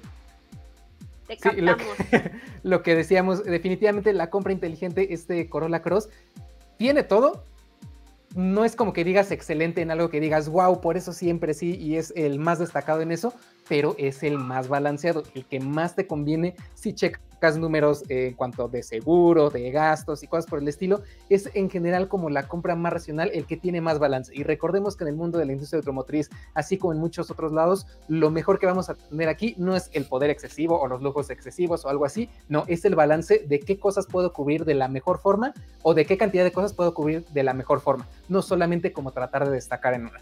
Entonces, si lo vemos así de frío, así de seco, pues básicamente todo el mundo estaríamos manejando un Corolla Cross, un Corolla, un Prius, algo así por el estilo, que a lo mejor no es lo más pasional, pero es lo que hace más sentido. Ya gracias a que, en algunos casos... Sí. Perdón, perdón, que en que algunos casos te puedes dar algún gustito, algo así, en el que puedes decir, pues bueno, a lo mejor no lo quiero para tenerlo toda la vida, nada más para quedarme con ese coche tres años, dos años y demás, pues me puedo dar el lujo de comprar algo que sea más pasional. Entonces todo tiene que ver del contexto de qué es lo que necesitemos personalmente, a lo mejor para la familia, y también de, de, lo que implica también en el apartado pues de gastos, de necesidades del día a día y cosas por el estilo. Nada más, pues como decíamos, tratar de hacer la compra inteligente o la que más nos gusta. Es, ba es balancear. Y pues bueno, no, si las ya conclusiones. espérate, espérate, Ya despertó de su siesta la bendición. Oye, pero ¿cómo, dona, dona, dona, y chocolate y pues. ¿Cómo queda sí. Taos parado? Porque está muy inclinada la balanza hacia un lado hacia otro. Pero ¿cómo queda Taos parado aquí? Aquí ah, pues volvemos está. un poco al tema que hablábamos al principio de que nos decían, oye, es que eh, ahorita están hablando de seguridad en vez de rines de aluminio. Y ahora ponemos a Taos en último. Pues sí, Taos incluye freno autónomo de emergencia y nos parece súper importante. Y por eso hay una diferencia de 20 puntos en seguridad a favor de Taos en comparación con CX30. Y por ponerle esas asistencias, Volkswagen dejó fuera cosas como carcasas de espejo en el color de la carrocería, una pantalla más grande, eh, llave inteligente. O sea, sí le quitaron bastante equipamiento que pudimos haberlo solapado si Corolla Cross no incluyera las mismas asistencias de seguridad y más equipamiento. Entonces ahí sí no es un tema como de que se peleara equipamiento con, con seguridad, sino de por qué él puede hacer las dos y tú solo una. Uh -huh. Ok, sí, sí, sí. Pero Taos es el más... Y más, y más económico, ¿no? Y más económico. Y además Taos subió el precio ya estén, o sea, al momento de, de grabar, el precio de Taos era de 474.990 y ahorita ya está en 484.990. Uy, 10 mil pesitos. 10 mil pesitos. Oye, y, y, y, en CX30, un detalle curioso que a lo mejor a muchos no les interesará, a otros sí, es que CX30 es el único que tiene tapa para el motor. ¿Sabes qué estaba pensando? Y que, que quiero proponerles el tema para el siguiente episodio que a veces pienso que somos muy exigentes con los coches. O sea, nosotros como, como expertos, como súper clavados de los coches, a veces decimos como cosas de... O, o, como tenemos a veces el comentario de, ah, es que si no tiene cabecera central trasera no me lo compro. Y es como, no, sí la tiene, pero es fija. Entonces ah, no. no. me lo compro. Ah, no, eso no fuimos nosotros. Entonces, ajá, pero a lo que voy es que a veces como o sea, y no, no solo nosotros como de este lado de, de, la cámara, sino de la pantalla, sino pues como fanáticos de los autos, a veces somos súper exigentes y al final al sí. consumidor promedio es como de, ah, pues chido, a mí me gusta, ¿no? O sea, cosas como el, no sé, que se me venga a la mente el freno de como la tapa del motor. ¿no? O la tapa del motor, como la tapa del motor, sí. O sea que, ¿cómo puede ser posible que un coche de medio millón de pesos no tenga tapa de motor? Sí, porque a mí, a mí sí me, a mí la verdad es que si yo me compro un coche y me gusta que si en algún momento, no le voy a hacer nada más que revisarle los niveles, ¿no? Pero uh -huh. Abrir el cofre y ver que tu motor tiene una tapa que dice Sky Active G, o sea, está cool. O sea, es un, si es abres un, la tapa plus, y se ve detalle, el cablerío ¿no? como, sí, como en el caso que estamos viendo ahorita de... Atención al, al, detalle le llaman, ¿no? Uh -huh. Exactamente, entonces son, son, cosas, o sea, que sí dices, qué padre tenerlo, ¿por qué si, o sea, por qué si Mazda lo hace tú, no? ¿Qué te costaba? ¿Cuánto cuesta esa tapa? O sea, 50 pesos, 100 pesos, 200 pesos. Yo te los doy. Yo, los yo te los doy. ¿No? Yo los pago. Yo los pago, o sea, ya te... ¿Cuánto me cobran? Ajá. Pero al final... Lo twist, darle que, unos bueno, tres no meses y ahora la tapa tiene? de motor va a ser equipo opcional. ¿Eh? Ahí están justo las fotos de Taos Trendline para quien está viendo ah, sí, la sí, sí. transmisión. Y bueno, conclusiones. Corolla lo colocamos en primer lugar porque aunque no es el mejor en nada, tampoco flaquea en nada. No se va como CX30 que se queda algo corto en espacio o algo alto en consumo. tampoco es como Taos que se pone de acabados. Que ese es otro tema, por ejemplo. O sea, nosotros hablamos de los acabados interiores como eh, decimos que Taos con sus plásticos rígidos todos adentro. Y mucha gente quizá le da igual que su coche tenga plastiquito suave o plastiquito caro. Porque luego hay plastiquitos duros que tienen buena calidad. O sea, que los ves y dices, pues, duro, pero se ve de calidad. Y hay otros que sí los hacen ver más. Sí, bueno, hay unos sí descarados, dices, ¿no? O sea, que ajá, que dices, güey, ¿dónde está uh -huh. mi dinero? Mi tío tenía este acabado en un pointer hace 20 años, ¿no? O sea. Ajá. Y, bueno, por eso colocamos a Corolla en primer lugar y porque además es el más barato de los tres. En segundo a CX30 porque nos fascinó a todos y probablemente sea el que nos... A, a, costa de así el corazón silenciando a la cabeza, es el que nos compraríamos. Sí. Y si le pusieran freno autónomo de emergencia, sin ir más lejos, sería el mejor de los tres. Y en tercero a Taos porque es el más amplio, es cómodo, pero se queda corto en equipamiento en relación con el precio. Y ese turbolaga a mí, la verdad. Me cuesta. Sí, todavía se hace muy presente. Sí, no. Oh, sí. Pues era lo que les decíamos, ¿no? Es básicamente la, eh, una balanza, ¿no? Que le quitamos, que le ponemos para determinar eso. Entonces, Así que todos ustedes en casita si andan buscando coche, pongan eso en la balanza, qué es lo que necesitan en su vida, qué es lo que tienen en presupuesto, qué es lo que necesitan en familia, sus planes de futuro y demás. Y con eso créanme que se les hace muchísimo más, más, muchísimo más fácil, perdón, encontrar una opción que se acomode a todo lo que necesitan. Vamos Por con comentarios. Déjenme más bajo a la bendición, que ya, ya, ¿Ya te vas a portar bien? ¿Ya vas a estar calladito? ¿Ya te vas a echar otra siesta? Por aquí. Tres minutos después. Creo que dice que no, que va a seguir enloqueciendo. No. es que salió otro perro acá de enfrente y enloqueció. Ok, bueno, primero, eh, Jonathan Yael Navarro Ramírez, creo que llegué tarde, me pueden dar contexto. Comparativa, Toyota Corolla Cross, Mazda CX-30 y Volkswagen Taos. Primera eh, parte, ¿qué tan importante es la seguridad en un coche? Sí, se, transformó ahí el, el tema. Heriberto TL en Facebook nos dice, en esa comparativa debió estar XB para que mostrara lo que debe ser un crossover y a un buen precio. Simplemente el all-wheel drive es de destacar que volvemos un poco a lo mismo. Nosotros como fanáticos de los autos a veces decimos, no, pues es que sí, el all-wheel drive, bla, bla, bla. Y probablemente sea para una persona que lo va a usar en la ciudad todo el tiempo y que no le va a servir de absolutamente nada el all-wheel drive, porque además cuando está el piso mojado va a 30 km por hora. Entonces solo le está añadiendo peso, solo le está añadiendo consumo. O sea, creo que ahí sí es como de. O sea, eh, suena, suena, suena padre, o sea, dices, suena un equipamiento completo, pero obviamente estos tres que, pusimos son más genéricos, por decirlo de alguna forma. Son como los top sellers. Ajá, sí, Los más, los más comerciales. Los más comerciales, pero sí, XB de hecho me parece de los mejores también en la categoría. Sí. yo me muero por manejar esa, esa, camioneta.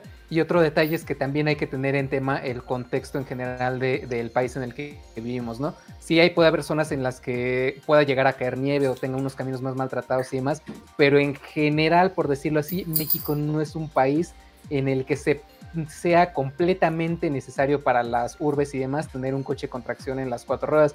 Por eso, a pesar de que hay muchísimas eh, versiones de autos, que por ejemplo en Estados Unidos y Canadá, un, un Mazda 3, un, bueno, ponle tú el nombre, prácticamente todos los crossovers tienen tracción en las cuatro ruedas allá porque sí lo llegan a necesitar, aquí a veces tanto por costo como porque la verdad no es tan necesario por las condiciones climatológicas de práctica en todo el país, pues a veces sí es como no muy necesario. Entonces, solamente en caso de que ya muy específicamente si salgas a meter la camioneta en lodo y cosas por el estilo, tal vez sí, pero para el día a día, créeme que pues sí, el all-wheel drive como que quedaría un poquito más de adorno que de verdad la utilidad que te podría dar. Creo Aquí hay una pregunta que quiero que respondas tú, Mau, porque te he escuchado decirlo. Porque, porque quiero que lo digas frente a la cámara. Ah, caray. Diego López, hola equipo Motorpasión. Tengo una duda y espero puedan brindarme su opinión. ¿Se desharían de un hatchback premium, como un Audi A3 hatchback 2018 S-Line, por un SUV como Nibus o Mazda CX-30? Gracias. Esta idea de cambio me surgió tras ver el último video de la comparativa de SUVs. Me dejaron pensando que es mejor un SUV. Ándale, cuéntales lo que escuchamos acerca del SQ5. Ah, ah, oh, oh. Es que ya estoy dando el viejazo. Oh, como, ya se como alguna persona que en su momento nos dijo que ya era chaborruco porque tenía 29 años, no te pases, hermano, todavía te falta un montón. Ese hombre ya no es invitado a las transmisiones en vivo, gracias. Es más, lo bloqueamos. Pues entonces nos sentimos todos un poquito más bien. ¿Qué, perdón, ¿qué, Audi es el que tiene Diego López? Una, S3. Una, 3. S-Line. Ah, Qué bonito coche. Yo, yo solamente me atrevería a cambiarlo por un CX30 Turbo. No por un Nibus. Sí, no por un Nibus. Por el Nibus jamás, sinceramente, por el. Perdón, dale, Raúl, dale, dale. No, no, no, eso, eso no era reafirmar. Dale. Ah, ok, sí, definitivamente por Nibus yo no lo haría. Por un CX30 Turbo, la verdad, sí, sí me animaría. Aunque aquí, pues, siempre he dicho que eh, va a ser mejor una vagoneta o un coche normal, un hatchback, un sedán. Pero últimamente era lo que platicaba la otra vez con Gerardo y con, y, con Raúl cuando estaba manejando el SQ5, es que no sé si es que ya me está pegando la edad o algo por el estilo, pero la verdad es que esa camioneta lo tenía todo. Tenía punch y se disfrutaba manejar porque pues es un motor más potente, se mantiene bien pegado, se siente más como un sedán que como una camioneta, pero a la vez es increíblemente cómoda, increíblemente silenciosa, tienes espacio para todo y yo la verdad me quedé así como de wow. Creo que el Mau que moría por tener X30 así, casi casi, quitarle hasta el asiento de al lado para que más ligero y se manejara mejor y cosas por el estilo, se está quedando en el pasado porque ya estoy pensando en cosas por ese estilo. Aquí el punto es, si tú estás valorando que a lo mejor necesitas un poquito más espacio, un poquito más de espacio, te sientes ya algo incómodo porque ese coche puede llegar a ser un poco duro y demás, pues a lo mejor sí te convenga más tener un SUV, pero siempre, siempre, siempre, al menos en mi caso, yo sería más de buscar eh, a lo mejor otro hatchback un poquito más cómodo, un se dan más cómodo o algo por el estilo antes de irme por una camioneta porque a mí, a mí, a mí no me gustan, aunque sinceramente últimamente los avances tanto en plataformas, en seguridad, en puestas a punto y demás lo están haciendo productos cada vez más atractivos a pesar de que tengan uno que otro contra. Entonces, si estás pensando eso, yo, yo quiero agregar algo. Yo quiero agregar algo. Tampoco es como que, o sea, hay que hacerle saber a Diego López que tampoco es como que vaya a comprar la SUV. O sea, CX30 no te ah, da tanto espacio y Nibus tampoco. No, no, la verdad, Audi, el básicamente es un Mazda 3, nada más que con tantita suspensión alta, ya. O sea, si quisieras tú hacer ese cambio por ver un beneficio en el espacio, no, hermano, o sea, busca otra, una, una, opción más arriba. O sea, porque ni Nibus ni CX30, por muy bien que se maneje CX30 Turbo, no vas a encontrar como una gran diferencia. Obviamente la habrá porque vas a brincar de Audi a Mazda o de Audi a Volkswagen o de Audi a lo que sea, ¿no? Pero no vas a encontrar un cambio tan radical en ese tema. Entonces, si tú estás, o sea, si quieres mudarte a un SUV porque se te prendió el foquito y dices, ay, mira, pues los SUVs no lo había pensado, yo te recomendaría pensar en otras opciones, o sea, más, sí. o sea, una categoría más arriba. Es que yo pienso que los SUVs se están volviendo el nuevo coche capricho. O sea, eh, entiendo que hay no muchos se están volviendo, que ya son. bien el espacio. ¿Eh? Que no creo que se estén volviendo, ya son el coche capricho. Ya son el coche capricho. Y denme un segundito. Aquí está. O sea, en el sentido de la gente lo está comprando porque les gusta. O sea, es como de, ay, pues, ¿por qué, ¿por qué tienes un SUV? Pues porque me gusta cómo se ve, porque lo quiero. ¿Lo necesitas? No, lo quiero, sí. Entonces, si al final lo quieres, no hay ni que moverlo. Pero sí, obviamente, si estás abierto a decir, me llama la atención, pero no estoy seguro, tienes que saber que un Mazda CX30 es exactamente lo mismo, pero lo mismo que un Mazda 3, más caro. Estás pagando solo el sobreprecio de un SUV, como sucede con todas las marcas. Estás con, o sea, si te compras la versión hatchback o sedán de ese SUV, estás llevándote prácticamente lo mismo, por menos dinero. Entonces valora tú si lo que necesitas es el espacio. Si estás contento con tu A3 y simplemente quieres como migrar a un SUV, perfecto, pero si también estás pensando en cambiar tu A3 por cualquier otro coche y el espacio no es prioridad viniendo de un A3 hatchback, un Cupra León. Hay, opciones, un Cupra León, por ejemplo. Ah, y aparte tienes un, un, gran coche. si no, si no me equivoco, el A3 es un 2 litros, ¿no? El Slime creo que sí. De, 190 caballos y tiene Stronic de 7 velocidades. sí, es un gran coche. Tampoco. No, no, lo cambies. Y aquí nada más creo que un pequeño detalle completando lo que decía, perdón, ahorita pasamos a esta pregunta, lo que decía Gerardo, eh, estás pagando ese sobreprecio y hay que tener en cuenta que en general la regla con los SUVs eh, sí, a lo mejor te van a dar el lujo de decir, ah, estoy viendo a los demás un poquito más para abajo en el tráfico por la posición más alta, pero también tienen varios contras que no todos están viendo. Uno, tienden a ser un poco más pesados y menos aerodinámicos, gastan más gasolina, por ser también un poco más pesados, en ocasiones pueden ser unos detalles muy mínimos y demás, pero en ocasiones tienden a acabarse algunas piezas de desgaste un poco más rápido por ese extra de peso, llámese frenos, llámese llantas, el consumo, ya les decía, de gasolina es un poquito más alto, los seguros tienden a ser un poco más alto. Y en general para digámoslo de esta forma, si nada más lo va a manejar una persona ocasionalmente dos y demás y realmente no necesitas el espacio, la verdad es que es el capricho de tengo una camioneta, porque creo que se está yendo de nuevo. No vayas a la luz, no vayas a la luz, Mau. Ya, ya, ya, la, ya, se fue, screenshot, screenshot. ¿Y saben qué? En lo que regresa Mau, Paco se está comiendo mi cojín. Ah, ya no, ya. Sintió la atención de todos y dijo, no, no, no, no estoy haciendo nada. Pero estaba ahí desayunándose el cojín. Bueno, cenándose. Bueno, en lo que regresa Mau, que no sé qué poner en vez de su cara pasmada, así que solo lo Captura, captura. Mar Mer dice, felicidades jóvenes, gran programa de autos, muchas gracias. Gracias. ¿Podrían hablar algo de la nueva Sportage de Kia que está por llegar? Felicidades, gracias. Podríamos porque además nos acaban de contar algo. Literalmente minutos antes de entrar al stream tuvimos el kickoff de 2022 de Kia y tenían ya ahí un Sportage y yo dije, ¿lo van a presentar? Sí y no. sí y no. Más o menos, más o menos. Sí viene, pero todavía o sea, no estaba viene. ahí. Ajá, confirmaron que sí viene. Y fue como de, ok, ya sabía eso. Pero sí soltaron un poquito más de sopa. Ya confirmaron que llega a México la versión estadounidense, la versión que es 20 centímetros más larga. Llega con un nuevo motor de 2.5 litros, que es exactamente el mismo de Tucson. De Tucson. Y con dos También pantallas el de 12 Sorento. ¿no? Y de, Sorento sí, tiene y de motor, Sorento, ¿no? es exactamente ese mismo motor.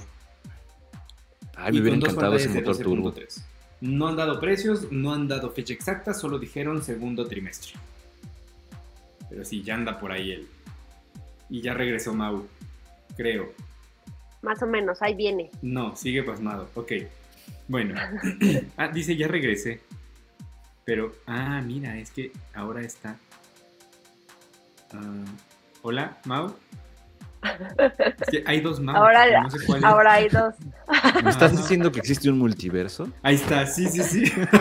Había dos Maus. El Mauverso. Tenemos otro, otro Mauverso en Deja. donde Mau ama los SUVs, tiene este eh, tiene un Aron en vez de un Ibiza y cosas por el estilo. Pero ya el original Me regresó. gustan los guayines. Ah, no, ese es el de aquí. Ah, me gustan los guayines. me Chicos, gustan me recomiendan Por eso. Peugeot. dos- Chicos, me recomiendan Peugeot 2008 intermedia para cinco pasajeros. Oye, para cinco pasajeros yo creo que van a ir algo apretados. Ay, ¿Para mano, estás, estás muy, estás siendo muy ambicioso para cuatro. Cuatro Cuatro, cómodos. Si metes a un quinto, ya van a ir apretados. Cuatro y no muy altos. Sí. Sí. O sea, es que el 2008 es muy bueno y lo hemos recomendado un buen de veces, pero también hay que señalar que no es tan espacioso y la segunda fila sí es un poco apretada. Cuatro cabrían bien, pero A ya menos- un, un quinto sí, no sé. A menos que esos tres sean niños menores de, ¿qué te gusta? 12 años que todavía están algunos chiquitos, pues a lo mejor, pero si ya hablas ya de adultos, la neta... Describe la talla de los pasajeros, por favor. ¿Cuánto miden? Eh, Damaso Gómez, ¿qué debe pasar para que los autos eléctricos sean económicos? Por ejemplo, abajo de los 700 mil pesos o algo parecido. Pues ya hay. Ya ofrece Híjole. su i10X en menos de 500 mil pesos. ¿no? 400 y algo. Y en su momento Bueno, el pero- Volt estaba abajo de Pero 700. supongo que se refiere a que, Sí, o sea, masivo. que lleguen más ofertas. Ajá, Pues infraestructura, incentivos, Ajá. no sé. Yo creo es un que- conjunto Aquí el tema cosas. con Ajá. el tema con los coches eléctricos y lo que los hace realmente caros son las baterías. Eh, la producción de la batería por el minado de litio, el proceso que se tiene que hacer para poder con, eh, con- bueno, generar en, en general la batería, eso es lo que está costando la mayor cantidad de, de este vehículo. Si mal no recuerdo, vi un estudio donde creo que era el 70% o el o el 30%, pero bueno, era una gran cantidad de dinero, la mayor cantidad de- del costo de un coche eléctrico es directamente en la batería, por eso tenemos eh, lo que está haciendo ahorita, por ejemplo, General Motors, lo que está haciendo Hyundai, BMW, y no me acuerdo quiénes más que están buscando las baterías de estado sólido que van a ser muchísimo más baratas de producir, más fáciles de producir, y que también como por ejemplo la batería Ultium que está utilizando ahorita, eh, digo, la plataforma Ultium y las baterías Ultium de, de General Motors, que buscan utilizar la menor cantidad de metales raros para que justamente todo esto sea más barato. Una vez que se solucione toda esta bronca de, de la dificultad de hacer las baterías, los precios se van a ir eh, pues si no viene abratando, van a empezar a tener un nivel más eh, equitativo con el de los precios de coches a gasolina y obviamente también complementando con lo que decía Raúl de la infraestructura, puntos de carga, las velocidades de carga y demás, eso le va a ir ayudando, pero el principal issue aquí son las baterías. Y en términos generales, ajá, en términos generales, que la producción de los autos eléctricos sea masiva. También. Y obviamente cuando sea masiva, la infraestructura va a crecer a la vez. Entonces, cuando... Con unos crecen los otros, exacto. Pues yo creo que se podrá dar, empezar a ver un cambio significativo, o sea, no a lo mejor en México, pero muchas marcas, la gran mayoría, tiene ya un deadline del 2030 para solamente ofrecer incluso algunos vehículos totalmente eléctricos o electrificados de alguna manera. Entonces pues creo que a partir del 3030. De, hecho, Gerardo, ¿te acuerdas que fuimos a Chattanooga y, y nos pasaron a, a Chattanooga a la planta de Volkswagen? donde se hace eh, Teramont, o ¿cómo le dicen allá? Atlas. Y se hacía el Passat. Eh, obviamente es, es, una planta pues normal, digámoslo así, pero estaban adaptando una parte para la fabricación del ID4. Entonces, pues obviamente todo ese proceso de adaptación implica mucho dinero, entonces ahí está otro detalle. Adaptar las plantas. Exacto. Exacto. Y Javier Hernández, que fue quien nos preguntó de 2008, me recomiendan Duster Full para cinco pasajeros. Ahí todos. Mejor 2008. Mejor 2008 aunque vayan apretados. No recuerdo si eh, eh, en Duster, al ser CBT, el túnel de transmisión debe ser un poco más plano y por ende... Era más, plano y de hecho es más amplio que 2008 pero no es mejor que 2008. Es mejor que vayan apretados. No, aparte, no, no es por no es por echarle hate a Duster porque mejoró bastante, pero no se compara con 2008. Hay de franceses a franceses. Exacto. Exacto. Em, ¿Crees que sea buena estrategia dar apartados en dos agencias de diferente grupo para conseguir una unidad más rápido? Vaya, eso siempre que te garanticen que te devuelven tu dinero. Ah. O sea, siempre que te devuelvan tu dinero, que tengas garantizado que si te echas para atrás te dan tu dinero y que te lo dan pronto, que eso también puede ser complicado. Pues sí, no tendría por qué haber problema, pero... oye, Fabián, pero cuéntanos qué coche tienes en mente comprar. Sí, el chiste... Qué buenos hacks de la vida nos acaba de contar este Fabián, ¿eh? o no. Sí, para meterle gol al sistema, ¿eh? Ok, aquí hay un comentario que que, toca de hecho los dos puntos de los que hemos hablado todo este episodio, que dice eh, Luis Fernández, yo también me voy por el Mazda respecto a la comparativa que tuvimos ahorita. O sea, sí el freno de autónomo es importante, pero aprendí a manejar en un Chevy. Creo que estoy bastante calado para manejar y estar a las vivas si alguien se me atraviesa.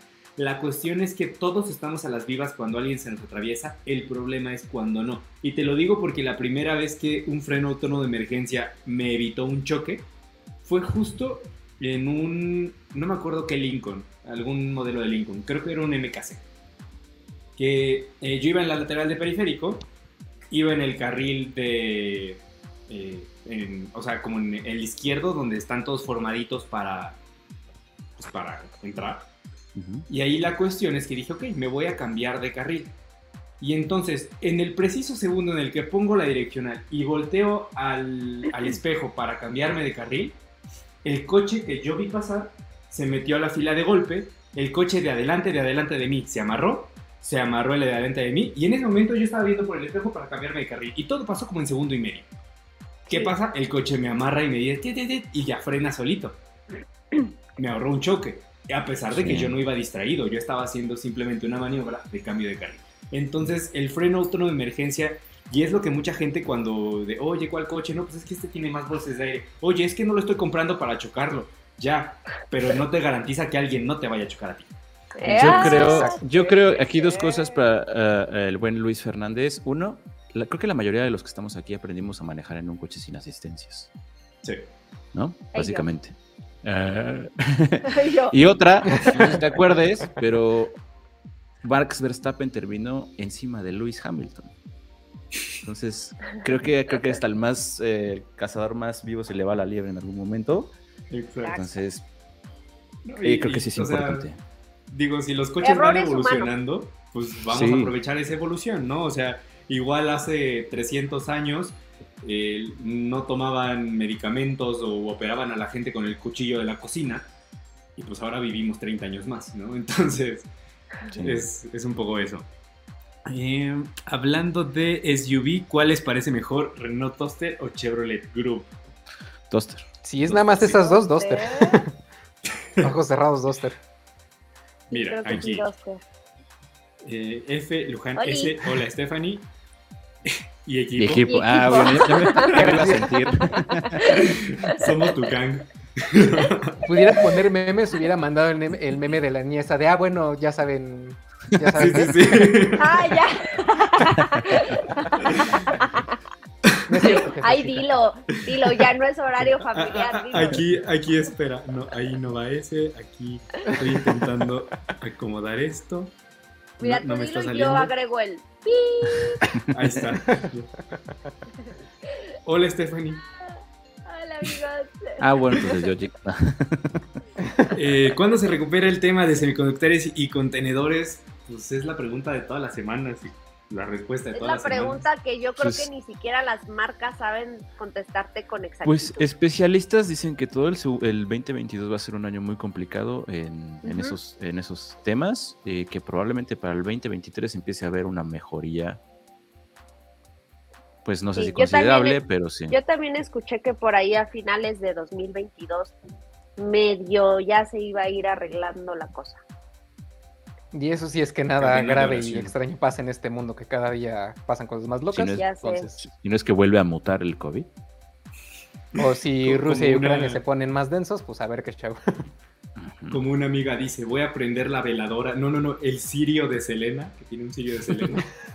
Ay, ya sé que amiga, seguramente. Todos sabemos que amiga, pero sí, me dio mucha risa, así de, estábamos en un momento crítico y me dice, voy a aprender mi sirio de Selena. pues bueno, con el sirio de Selena. Que me pase uno, lo ando ocupando. Sí, sí, sí.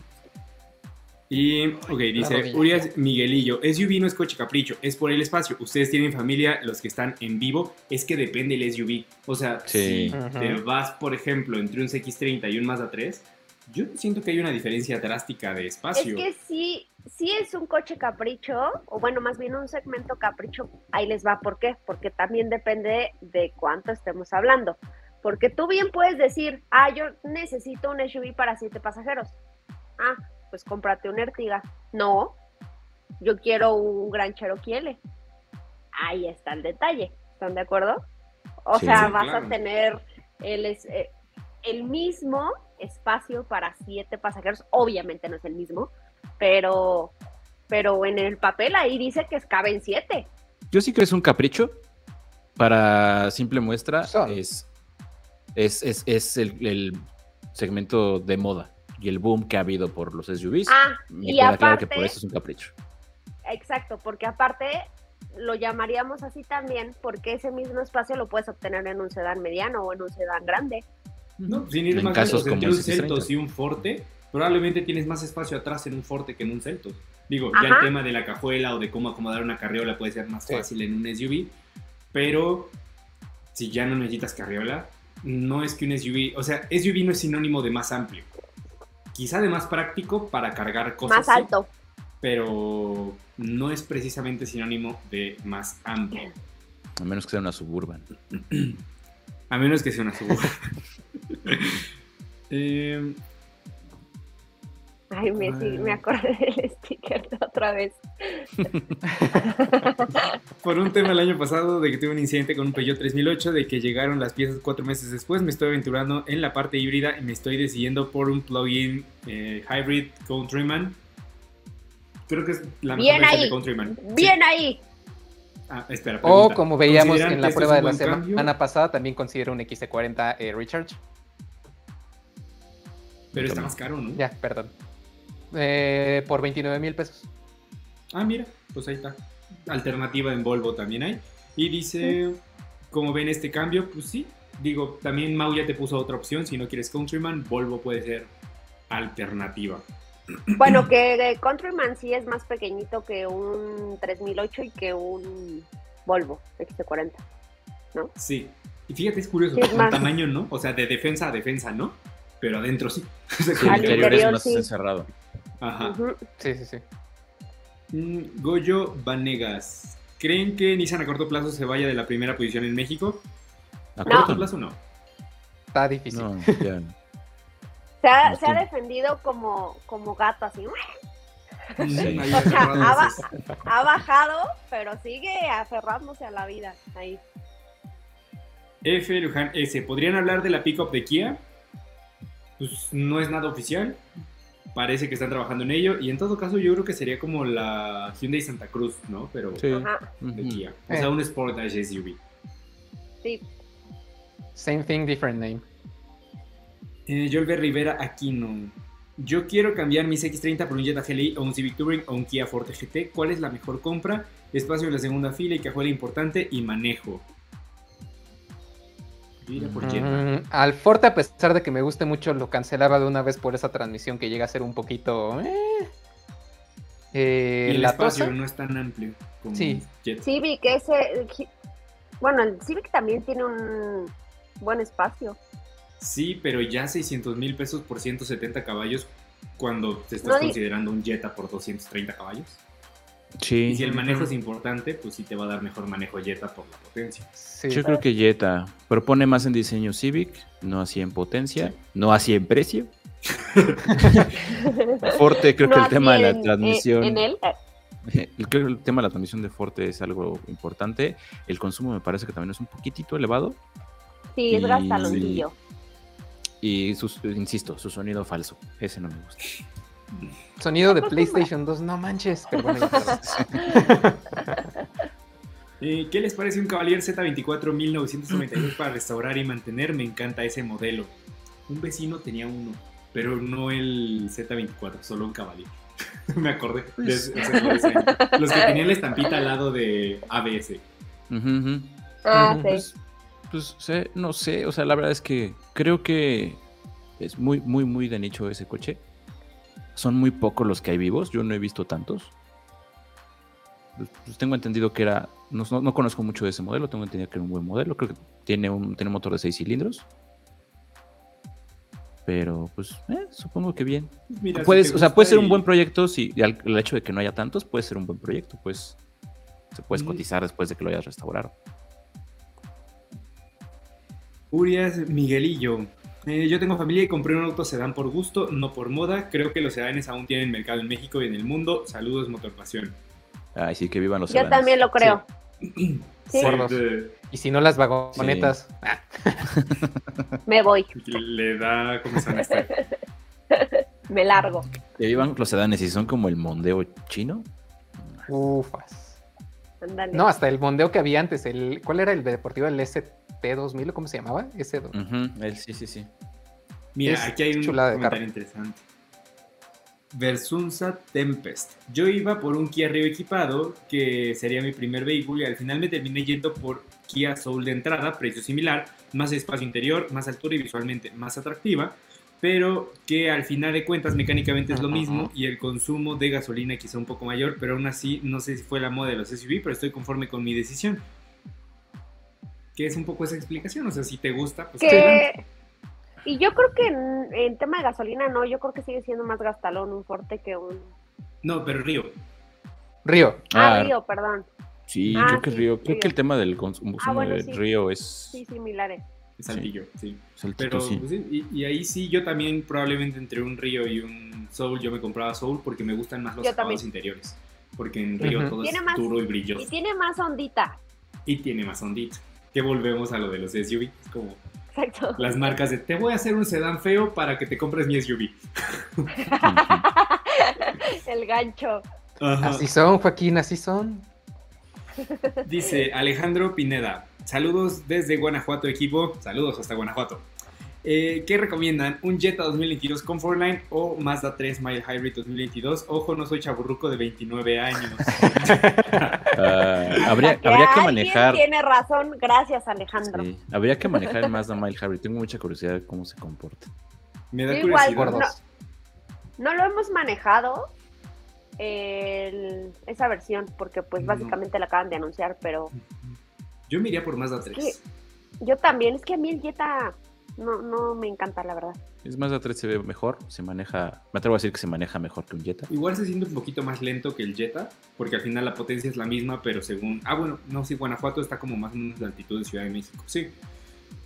O sea, si vas a perder algo de potencia con Mazda, vas a ganar manejo, vas a ganar acabados, pero sobre todo vas a ganar equipamiento. Eh. Y además lo fabrican ahí al lado. bueno, no sé si el Hybrid lo traigan de Japón o lo hagan aquí en, en Guanajuato, pero tienes la planta muy cerca. ¿Sirve de algo? Probablemente no, pero, No, pero bueno, como comentario. Dato curioso. Un dato curioso. Pregunta off topic, ¿a quién le van en el Super Bowl?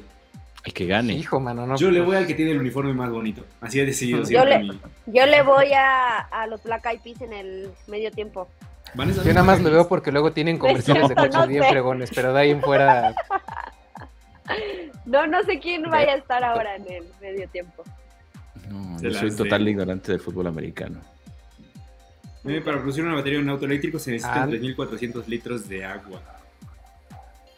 Exacto, son de esos datos que luego no se, no se comentan y es que también había un tema que a veces la producción de los coches eléctricos tiende a ser bastante eh, pues contaminante y puede ser un poco más contaminante que la producción de un coche a gasolina, aunque obviamente ya después del paso de unos, si mal no recuerdan, 3 a 4 años, ya era más ecológico el coche eh, eléctrico en cualquier aspecto, pero mientras sí, tendría, sí tenían un impacto es- algo fuerte en, en el medio ambiente en producción, medio denso. Fíjate que aquí voy a hacer un paréntesis rapidito porque es un tema que nos podemos extender, pero tienes razón, Mau.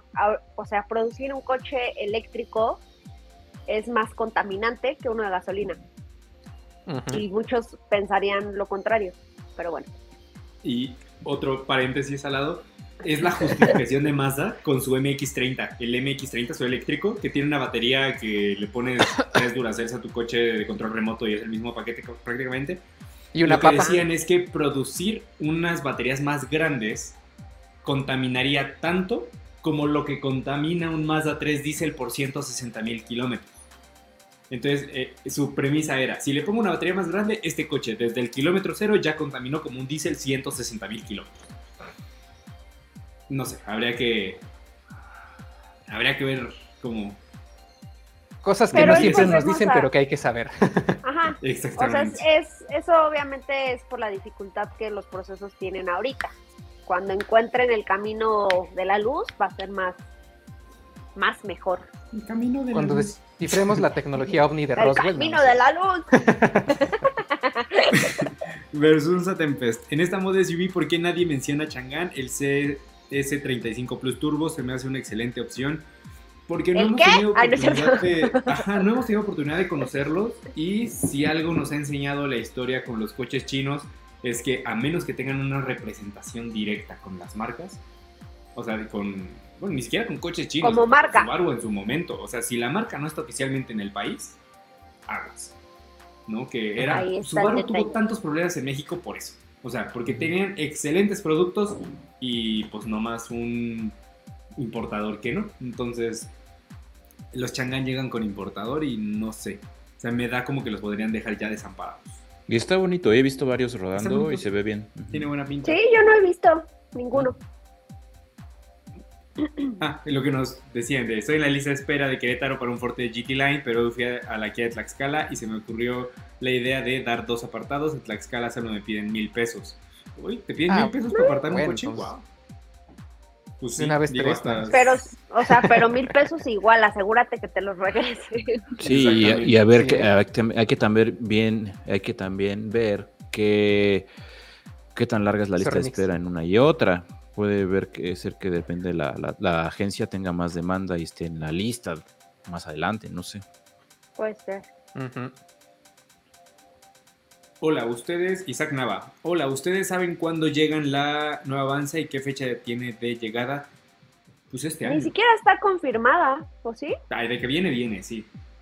Si creo que crees. mejor a Es finales de de los este top año. sellers de, de Toyota, no se pueden quedar sin Avanza. Segundo Pero semestre, creció mucho, ¿no? O sea, sí tuvo cambios. Obviamente lo haría más caro. Ah, sí, pero pues ya no tienen otra opción más pequeña. O sea, no tienen un reemplazo ¿O por será- la Avanza pequeña.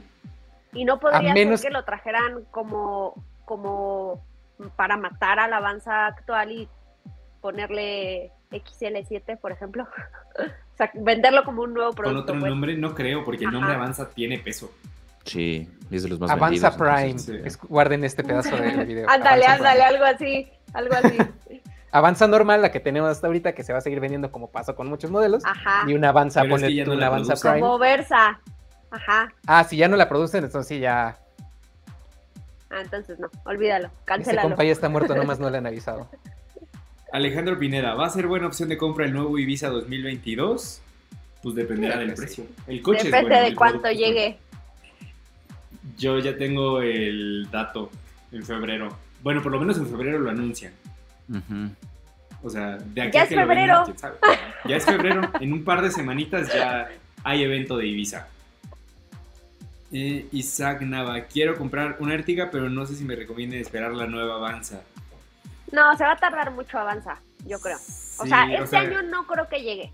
O sea, posiblemente lo anuncien yo a pensaría que sí. pero es que no ya se vende. Pero más no tirándole a, me- a mediados fines de año, ¿no? Segundo yo semestre. pensaría sí. en que, el- que la, o sea, sí, sí, a finales y así como lo que hablábamos de Sportage. O sea, de sí llega, pero dame chance. Porque también antes, o sea, Toyota tiene ahí varios pendientes. Está Tundra todavía. Sí, pero no las traen del mismo lugar. O sea, lo que me hace pensar, por ejemplo, es Corolla Cross. Corolla Cross tardó en, llegar a México porque se esperaron a que se produjera en Estados Unidos, pero en cuanto lo empezaron a producir en Estados Unidos, lo mandaron a México. Entonces, quién No sabe. lo sé, Rick. Pues si te urge Isaac, pues date la Ertiga de una vez, yo diría. Sí, si te urge, sí. Si no, pues Ajá. podrías esperar. Aunque parece entonces Ertiga probablemente ya esté más cara. Aunque probablemente Avanza entonces. Ertiga ya tenga caja de seis cambios.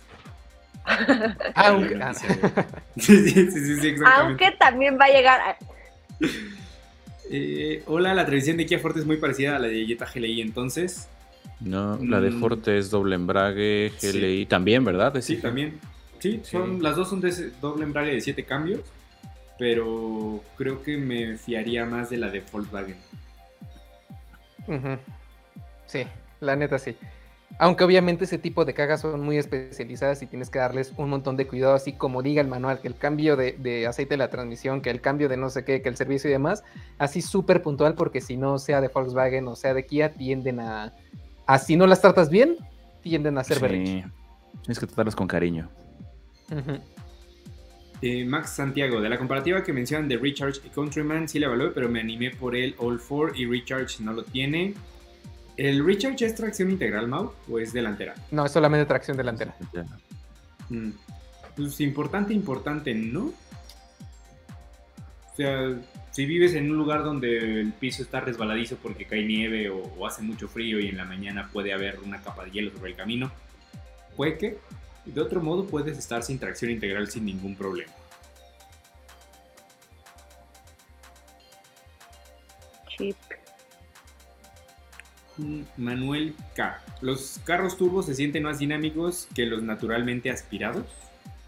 Pues, pues sí, se supone que sí, es una ayuda en, el- en el desempeño. Y sobre En todo en la Ciudad de la- México. Sí, sobre O todo en la Ciudad sobre de todo México. En el arranque, ¿no? También. Eh, no Es donde todos. realmente. O es sea, un Volkswagen, Sí, no, ¿no? no. Hay excepciones, Si es un coche de grupo Volkswagen con motor 1.4 y caja de 6 cambios Tiptronic, ahí sí se va a morir, el carro se va a sentir lentísimo. Bueno, pero si tiene la de 8 o debería. una DSG, ahí sí se siente bien. Creo que lo emocionante es que en un coche naturalmente aspirado, la aceleración es como muy lineal, como muy parecida a todo el momento. Progresiva. Y en los turbos de repente es Progresiva. como y nos vamos. Entonces como que eso se siente como más divertido. Sí. Ujú. Mm, Yolver Rivera Aquino, ¿por qué Mazda no trae a México sus motores diésel o rotativo? Bueno, diésel porque ya nadie quiere diésel en México. Mm, Poco se Y aventuran. rotativo porque no existen desde el 2000, ¿qué fue con el último RX8? ¿2007, 6 más o menos? Estaban 2006, trabajando en uno nuevo según, porque creo Sí, que uno- se filtraron las ajá. patentes o algo así, hace Ajá. No sé cuánto, porque estoy como Raúl, per- pierdo la noción del tiempo con la pandemia, pero según yo fue hace dos años más o menos. Sí, se habló de era eso. para como generador para sus coches eléctricos. Ajá, Justamente sí. la idea Ah, era sí, para el Pablo. MX30 que funcionara como un eléctrico de rango extendido, es decir, que ese motor rotativo ya no moviera las ruedas, pero que generara la, carga eléctrica para cargar las baterías y ya la electricidad impulsaba el motor eléctrico. Esa era la idea. Steph, quiero que tú leas el siguiente comentario. ¿Estás lista? A ver, a ver, si estoy muy listísima. Qué buena broma, Fabricio. No, sé si dice, pero sí que vivan las guayinas. Vivan las guayines. Ay, de Yo me, imagino teniendo un Cupra León ST, ufas. Ay, sí, la verdad sí. Ay, no. Mega Condor, buenas noches, jóvenes. ¿Cuál me recomiendan? Un Audi Dynamic, me imagino que es el A3, eh, Jetta GLI o Kia Forte GT. Mm, yo me iría por Jetta. O sea, digo, si sufres para llegar al precio de Jetta, quédate con, con Forte. Pero si te puedes permitir Jetta, Jetta. Sí, el Audi muy bonito y lo que quieras, pero le va a falta equipo al lado de esos dos. La verdad. Sí. A menos que estés dispuesto, dispuesta a meterle dinero. Todos los opcionales. Carlos Sainz, ¿cuándo llegarán las nuevas generaciones de Renault Logan y Sandero a México? Pues Nunca. no vienen. Cancelaron el proyecto. Entró, ¿cómo se llama el Tavares? Sí, sí es Tavares, ¿no? El que entró a... El CEO. Sí, el que era de SEAT. Ajá, se fue a Renault. Sí, se fue, se, fue a Renault Tavares. Sí. No, no es Tavares, ¿o, sé? ¿o sí? Según yo, sí. CEO, Tavares, Renault. No, es este el señor Luca? No, ese se fue a. Ah, Luca de. ajá, sí, Luca, de, de, Es de Meo. Ajá, sí, sí, sí. De Meo, Luca de Meo. Sí, que Luca de Meo. se fue a Renault. Sí, ya te iba a decir, se fue al, al PIN. bueno, pues entró Luca Tavares, de Meo. Sí, no, se, me, se me cruzaron los nombres. Sí, se fue, sí, porque de hecho están en el desarrollo de un nuevo Alpine o no sé qué cosa. Ajá. Bueno, pues entró este hombre, dijo, a ver, vamos a ver, así su primer día en la oficina, como de, ok, ¿qué están haciendo aquí? ¿Qué están haciendo acá? Latinoamérica, ¿qué estás haciendo? Ah, pues estamos trabajando en la nueva generación de Sandero y Renault y, todos los subcompactos. Ah, ok. No. ¿Sabes qué? Mejoras los SUV. Oiga, pero es que ya casi los tenemos listos. Haz los SUV. Me vale, tira eso a la basura. Y pues básicamente el proyecto. Y Renault como el meme que quería poner. Ah, bueno, pues. Tal cual, tal cual el meme. Pero sí, los proyectos ya estaban en desarrollo, ya estaban bastante avanzados además, pero no les cancelaron y no va a haber nuevas generaciones de esos modelos. Qué sad. Ok, comercial.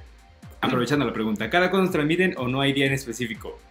Escúchanos todos los jueves a partir de las 7 de la noche a través de Facebook, Twitch y de YouTube.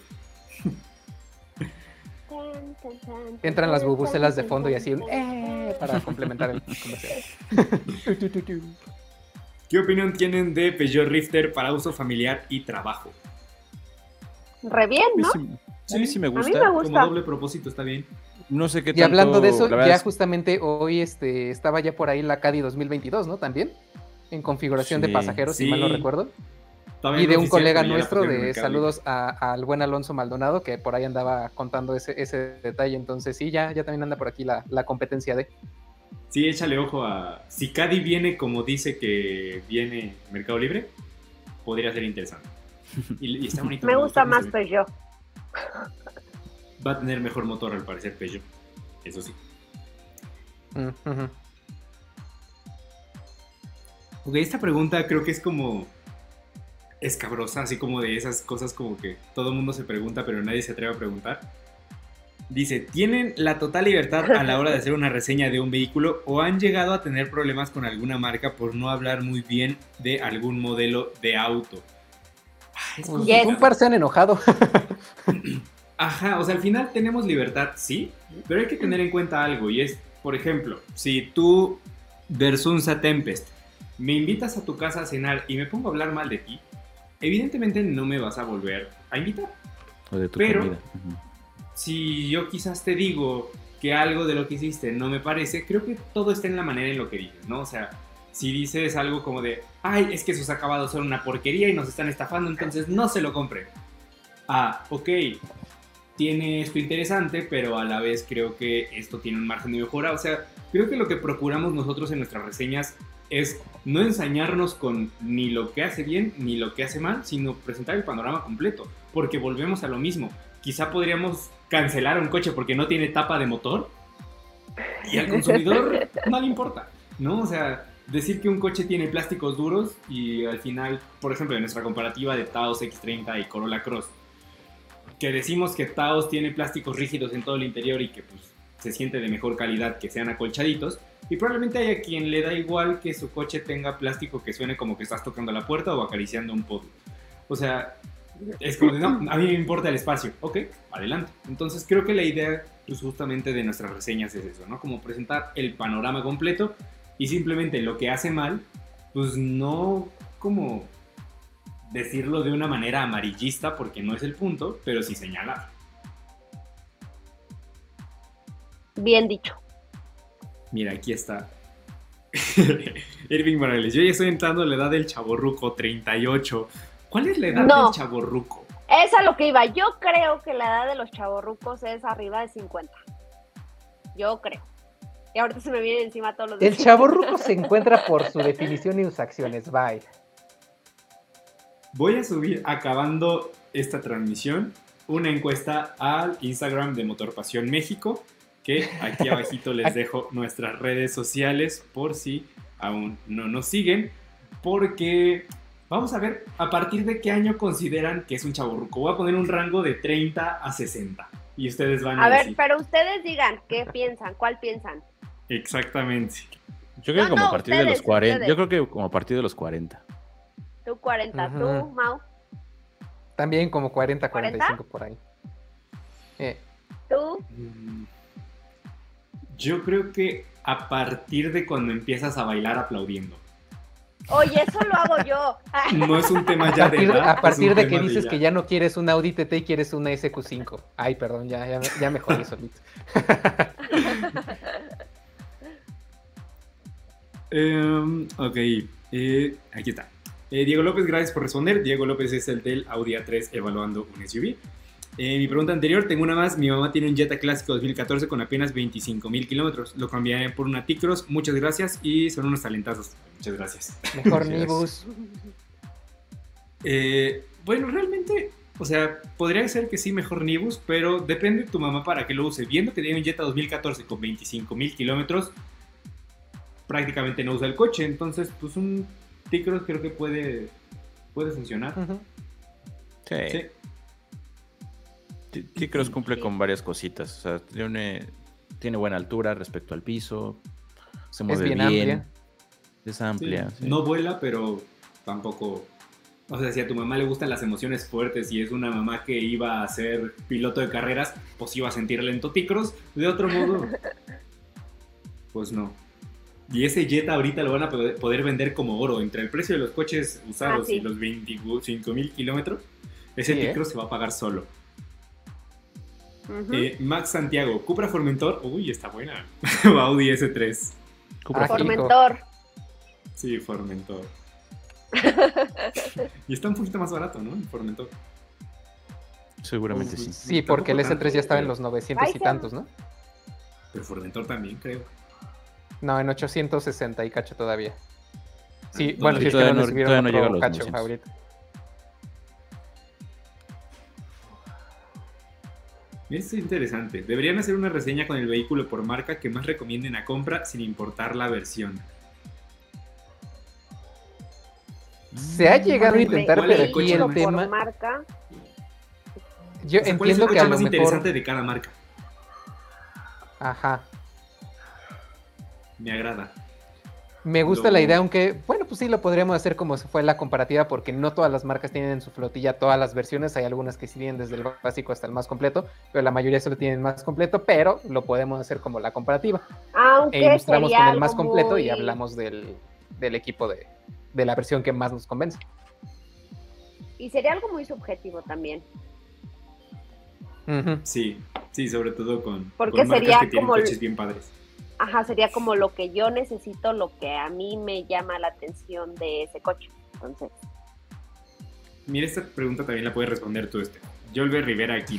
¿Creen que llegue Mustang Mach a México y alrededor de cuándo? Sí, no sabemos cuándo. Tuvo que haber llegado hace dos años. Pero pues.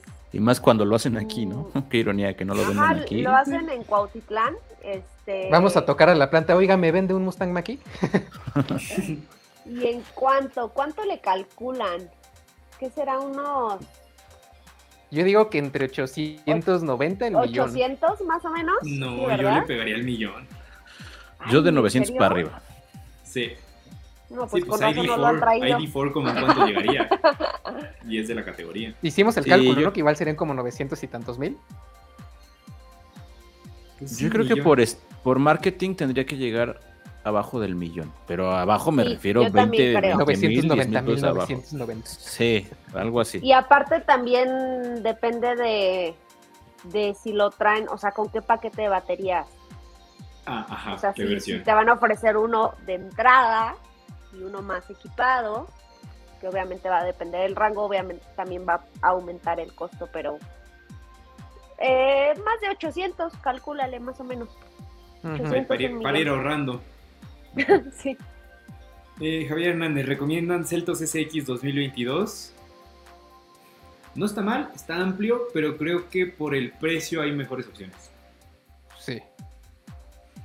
Me plantearía quizá un Nissan Kicks por ese precio. Sí, voy más Kicks. Muy bueno. Jonathan Yael Navarro Ramírez. Hablan de chaburrucos y yo con 21 ya me siento viejo. No, eres un Espérate a que llegues a los 27, hermano.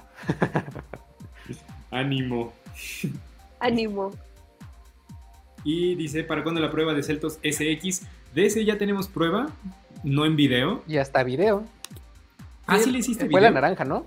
Sí. Sí. Eh, fue el año ah. pasado, creo que. Sí. Ahí deben andar, sí. Ajá. Ok, voy con la siguiente pregunta en lo que busco la. Este. La reseña. ¿Hay alguien que me haga el favor de leerla?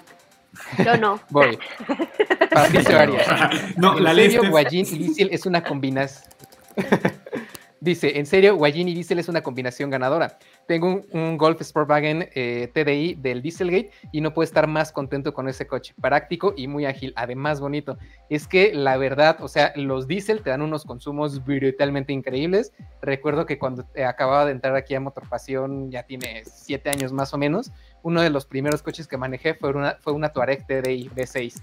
Y me quedé así como de, no manches, porque pasé a ponerle diésel antes de, entregarla. Y yo estaba esperando, me va a salir esto en un ojo de la cara, ¿no? No me acuerdo si pagué menos de 500 pesos, pero el punto es que no gasté casi nada. El consumo que me estaba dando eran de cerca 13 o 14 kilómetros por litro por una Touareg de 6.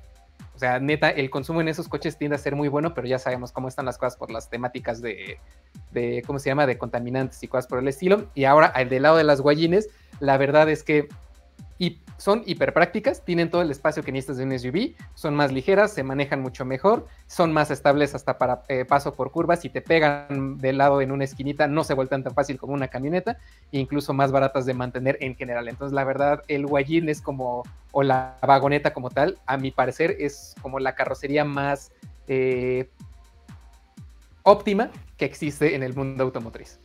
¿Escuchaste eso, Estefanía Trujillo? Apagué mi cerebro cuando empezó a decir. Lo noté, lo noté, te vi así como de, bueno, veré TikTok de perritos. Yo así de. Y además, muchos dicen que son aburridas, nada más les recuerdo: Golf R eh, Vagoneta, el Arteon Vagoneta, Cupra León ST, Audi RS6 Avant, Porsche Cross Turismo, los Panameras Cross Turismo y el Taycan Cross Turismo. Eh, BMW, los BMW, BMW en su momento tuvo un M5 Touring, también va a haber un BMW M3 Touring dentro de poco. Sí, mira, luego hablamos Mercedes AMG vagonetas, no manches. ¿Eh? Guayimpasión México. Guayimpasión México, sí. Ok, vamos con las últimas preguntas de hoy. Jonathan Yael Navarro Ramírez, ¿cuándo suben un video de los nuevos modelos de Lexus? Pues cuando nos los presten. Yo ya estoy así picándoles con un tenedor, así como de, préstame tus coches, préstame tus coches, préstame tus coches. Oye, oye, y si en dado caso quieres tener más información, pues ahí tenemos toda una lista de videos de esto hay que saber, en donde hablamos desde la llegada de la marca con qué modelos llegan y también ya de los tres que están presentes ahorita directamente en México. Eh, Jolbe Rivera Aquino, gracias y saludos desde Oaxaca. Saludos hasta Oaxaca. Ahí se me antojó un mezcalito. Hay unas clasificadas, ¿no? Uy, unas Tamal de mole. Uy, paren Va a ya. ser- Tengo hambre. Sí, Yo ya me dio hambre también. ¿Se puede hablar de Oaxaca sin que te dé hambre? No. No. Mi suegro pagó un Onix versión intermedia al contado, dio un adelanto para el apartado y a la mera hora resulta que le dieron el carro a otra persona. ¿Qué prosigue? Profeco. Sí, Profeco. Sí, no hay de otra. Les va a caer la llovedora, pero sí. ¿Creen que un Golf Comfort Line 2020 prácticamente nuevo, 250 kilómetros, valga los 400 mil en los que lo vieron anuncio de Mercado Libre? No. No, sí, no, con dos años no. No, porque Ahí te están aplicando el 250 solo para conocedores, pero sí, no. Sí. Al, al cambio sube. Ajá. No, A y cambio sube, pero es el literal, intermedio, pero no, no, era no, el. Highline. Sí, no. Aparte, Sí, no. aunque No, no, no. tenga 250 kilómetros, pues no, no es un coche que ya tiene dos años, tres años, ¿no? Y aparte al salir de la agencia, así tenga 10 kilómetros, ya se devaluó. O sea, Sí. Bueno, en estos tiempos no, cara. pero... en estos Bueno, tiempos no, porque hasta lo no vendes más caro. Ah, caray, espérame. Esto, esto puede ser interesante. Vamos a ver. Pueden leerlo mientras entro a la página de Honda. A ver, voy. Mr. Sru, sí. como se... Bueno, nos pregunta, ¿qué opinión les merece los aumentos de Honda? El Civic tope ya cuesta 630 mil pesos. ¿Se está convirtiendo en Subaru? Subaru. Efectivamente. Híjole. Subaru O sea, Civic estaba nada de rozar- O sea, ya es más caro que el Audi A3 básico. O sea, subió y 20 estaba a mil pesos. nada, a, a nada de rozarle el, de entrada el Accord, ¿no? Vamos a ver en La cuánto está el de Accord entrada de de entrada. Porque me El acuerdo Accord de que entrada está en cuando lo- 647. Damn. también lo subieron, porque me acuerdo cuando presentaron Civic, estaba hacía un pelito de la versión de entrada de Accord. Ajá. No, ahí sí Pues- no sé qué factor tenga que ver si sea lo de, eh, lo de la crisis, que no tengan unidades, nada más tienen poquitos o qué show, pero sí, eso sí ya se me está haciendo ya algo excesivo para cómo están las cosas, eso sí ya es mucho, creo yo. 630 por un Civic. Y, y ¿saben qué es lo peor? Es lo que estaba comentando con un amigo el otro día. Civic, con todo el cariño que le tengo al Mazda 3, es mi compacto favorito. O sea, por interiores, por manejo, me gustó muchísimo Civic. Diseño quizá no tanto, pero en general podría ser mi compacto favorito. Pero nunca en la vida pagué 630 mil pesos por uno. No, Es que, por ejemplo, Bueno, el es que ya cuando la Subaru inflación lleva a todos los demás para allá, pues va, pero... Mientras no. Subaru, si, te, eh, si checas el WRX STI, que es el único sedán que ofrece actualmente, arranca en 650 mil pesos más o menos, casi que 655. Son Entonces- 20 mil pesos más. Pero también, por mucho que sea un sedán, es un segmento totalmente diferente. Sí, es un auto deportivo hecho y derecho. Que creo que no hay tan- no vale tanto la comparación, por ejemplo, si pones el precio de un, STI contra el de un Civic. O sea, sí, pero no. Está, está cañón. Bueno, nos mandan saludos y a ti, Steph, en particular. Alexis Aldair RH, Mazda 3 iSport Sedan o sea, de Style quiere deportividad, buenos faros, que luzca bien y que te dé una buena potencia en las rectas. ay yo. Mm. Los Ah. faros de León son más bonitos porque el Style no tiene la firma de LED. Mazda 3 tampoco, pero por lo menos nunca la tuvo, entonces no la extraño. Mm, mm, A mí me mm. gusta más Seat León. Creo que por sensación de velocidad te puede funcionar más un Seat León por el hecho de ser motor turbocargado. Sí. Te puede dar sensación de mayor dinamismo. Que luzca bien. Los dos creo que se ven muy bien. Que luzca bien, agrégale el Cupra. Mm. y que dé buena potencia en rectas, agrégale el Cupra. Exacto. Y que tenga buenos faros. Agrégale el Cupra porque Agrégale el Style no tiene. Sí, sí, yo creo que también me iría por León en este caso. Y pues terminamos con el episodio de hoy. Se puso buena la, la preguntiza al final. Y, y wow con lo de Civic. No, no me he metido hoy a, navegar tanto por las páginas de, coches para ver cuánto han subido, pero ya, ya pongan el logo de Acura. cambiando exactamente, así como de 3 de febrero y, ya estamos hablando de un Civic de 629 mil. No quiero ver cómo vamos a cerrar el año. Pero bueno. Oh, cielos. Ay, mira, ya. La última, la última pregunta, nomás porque sí me gustó.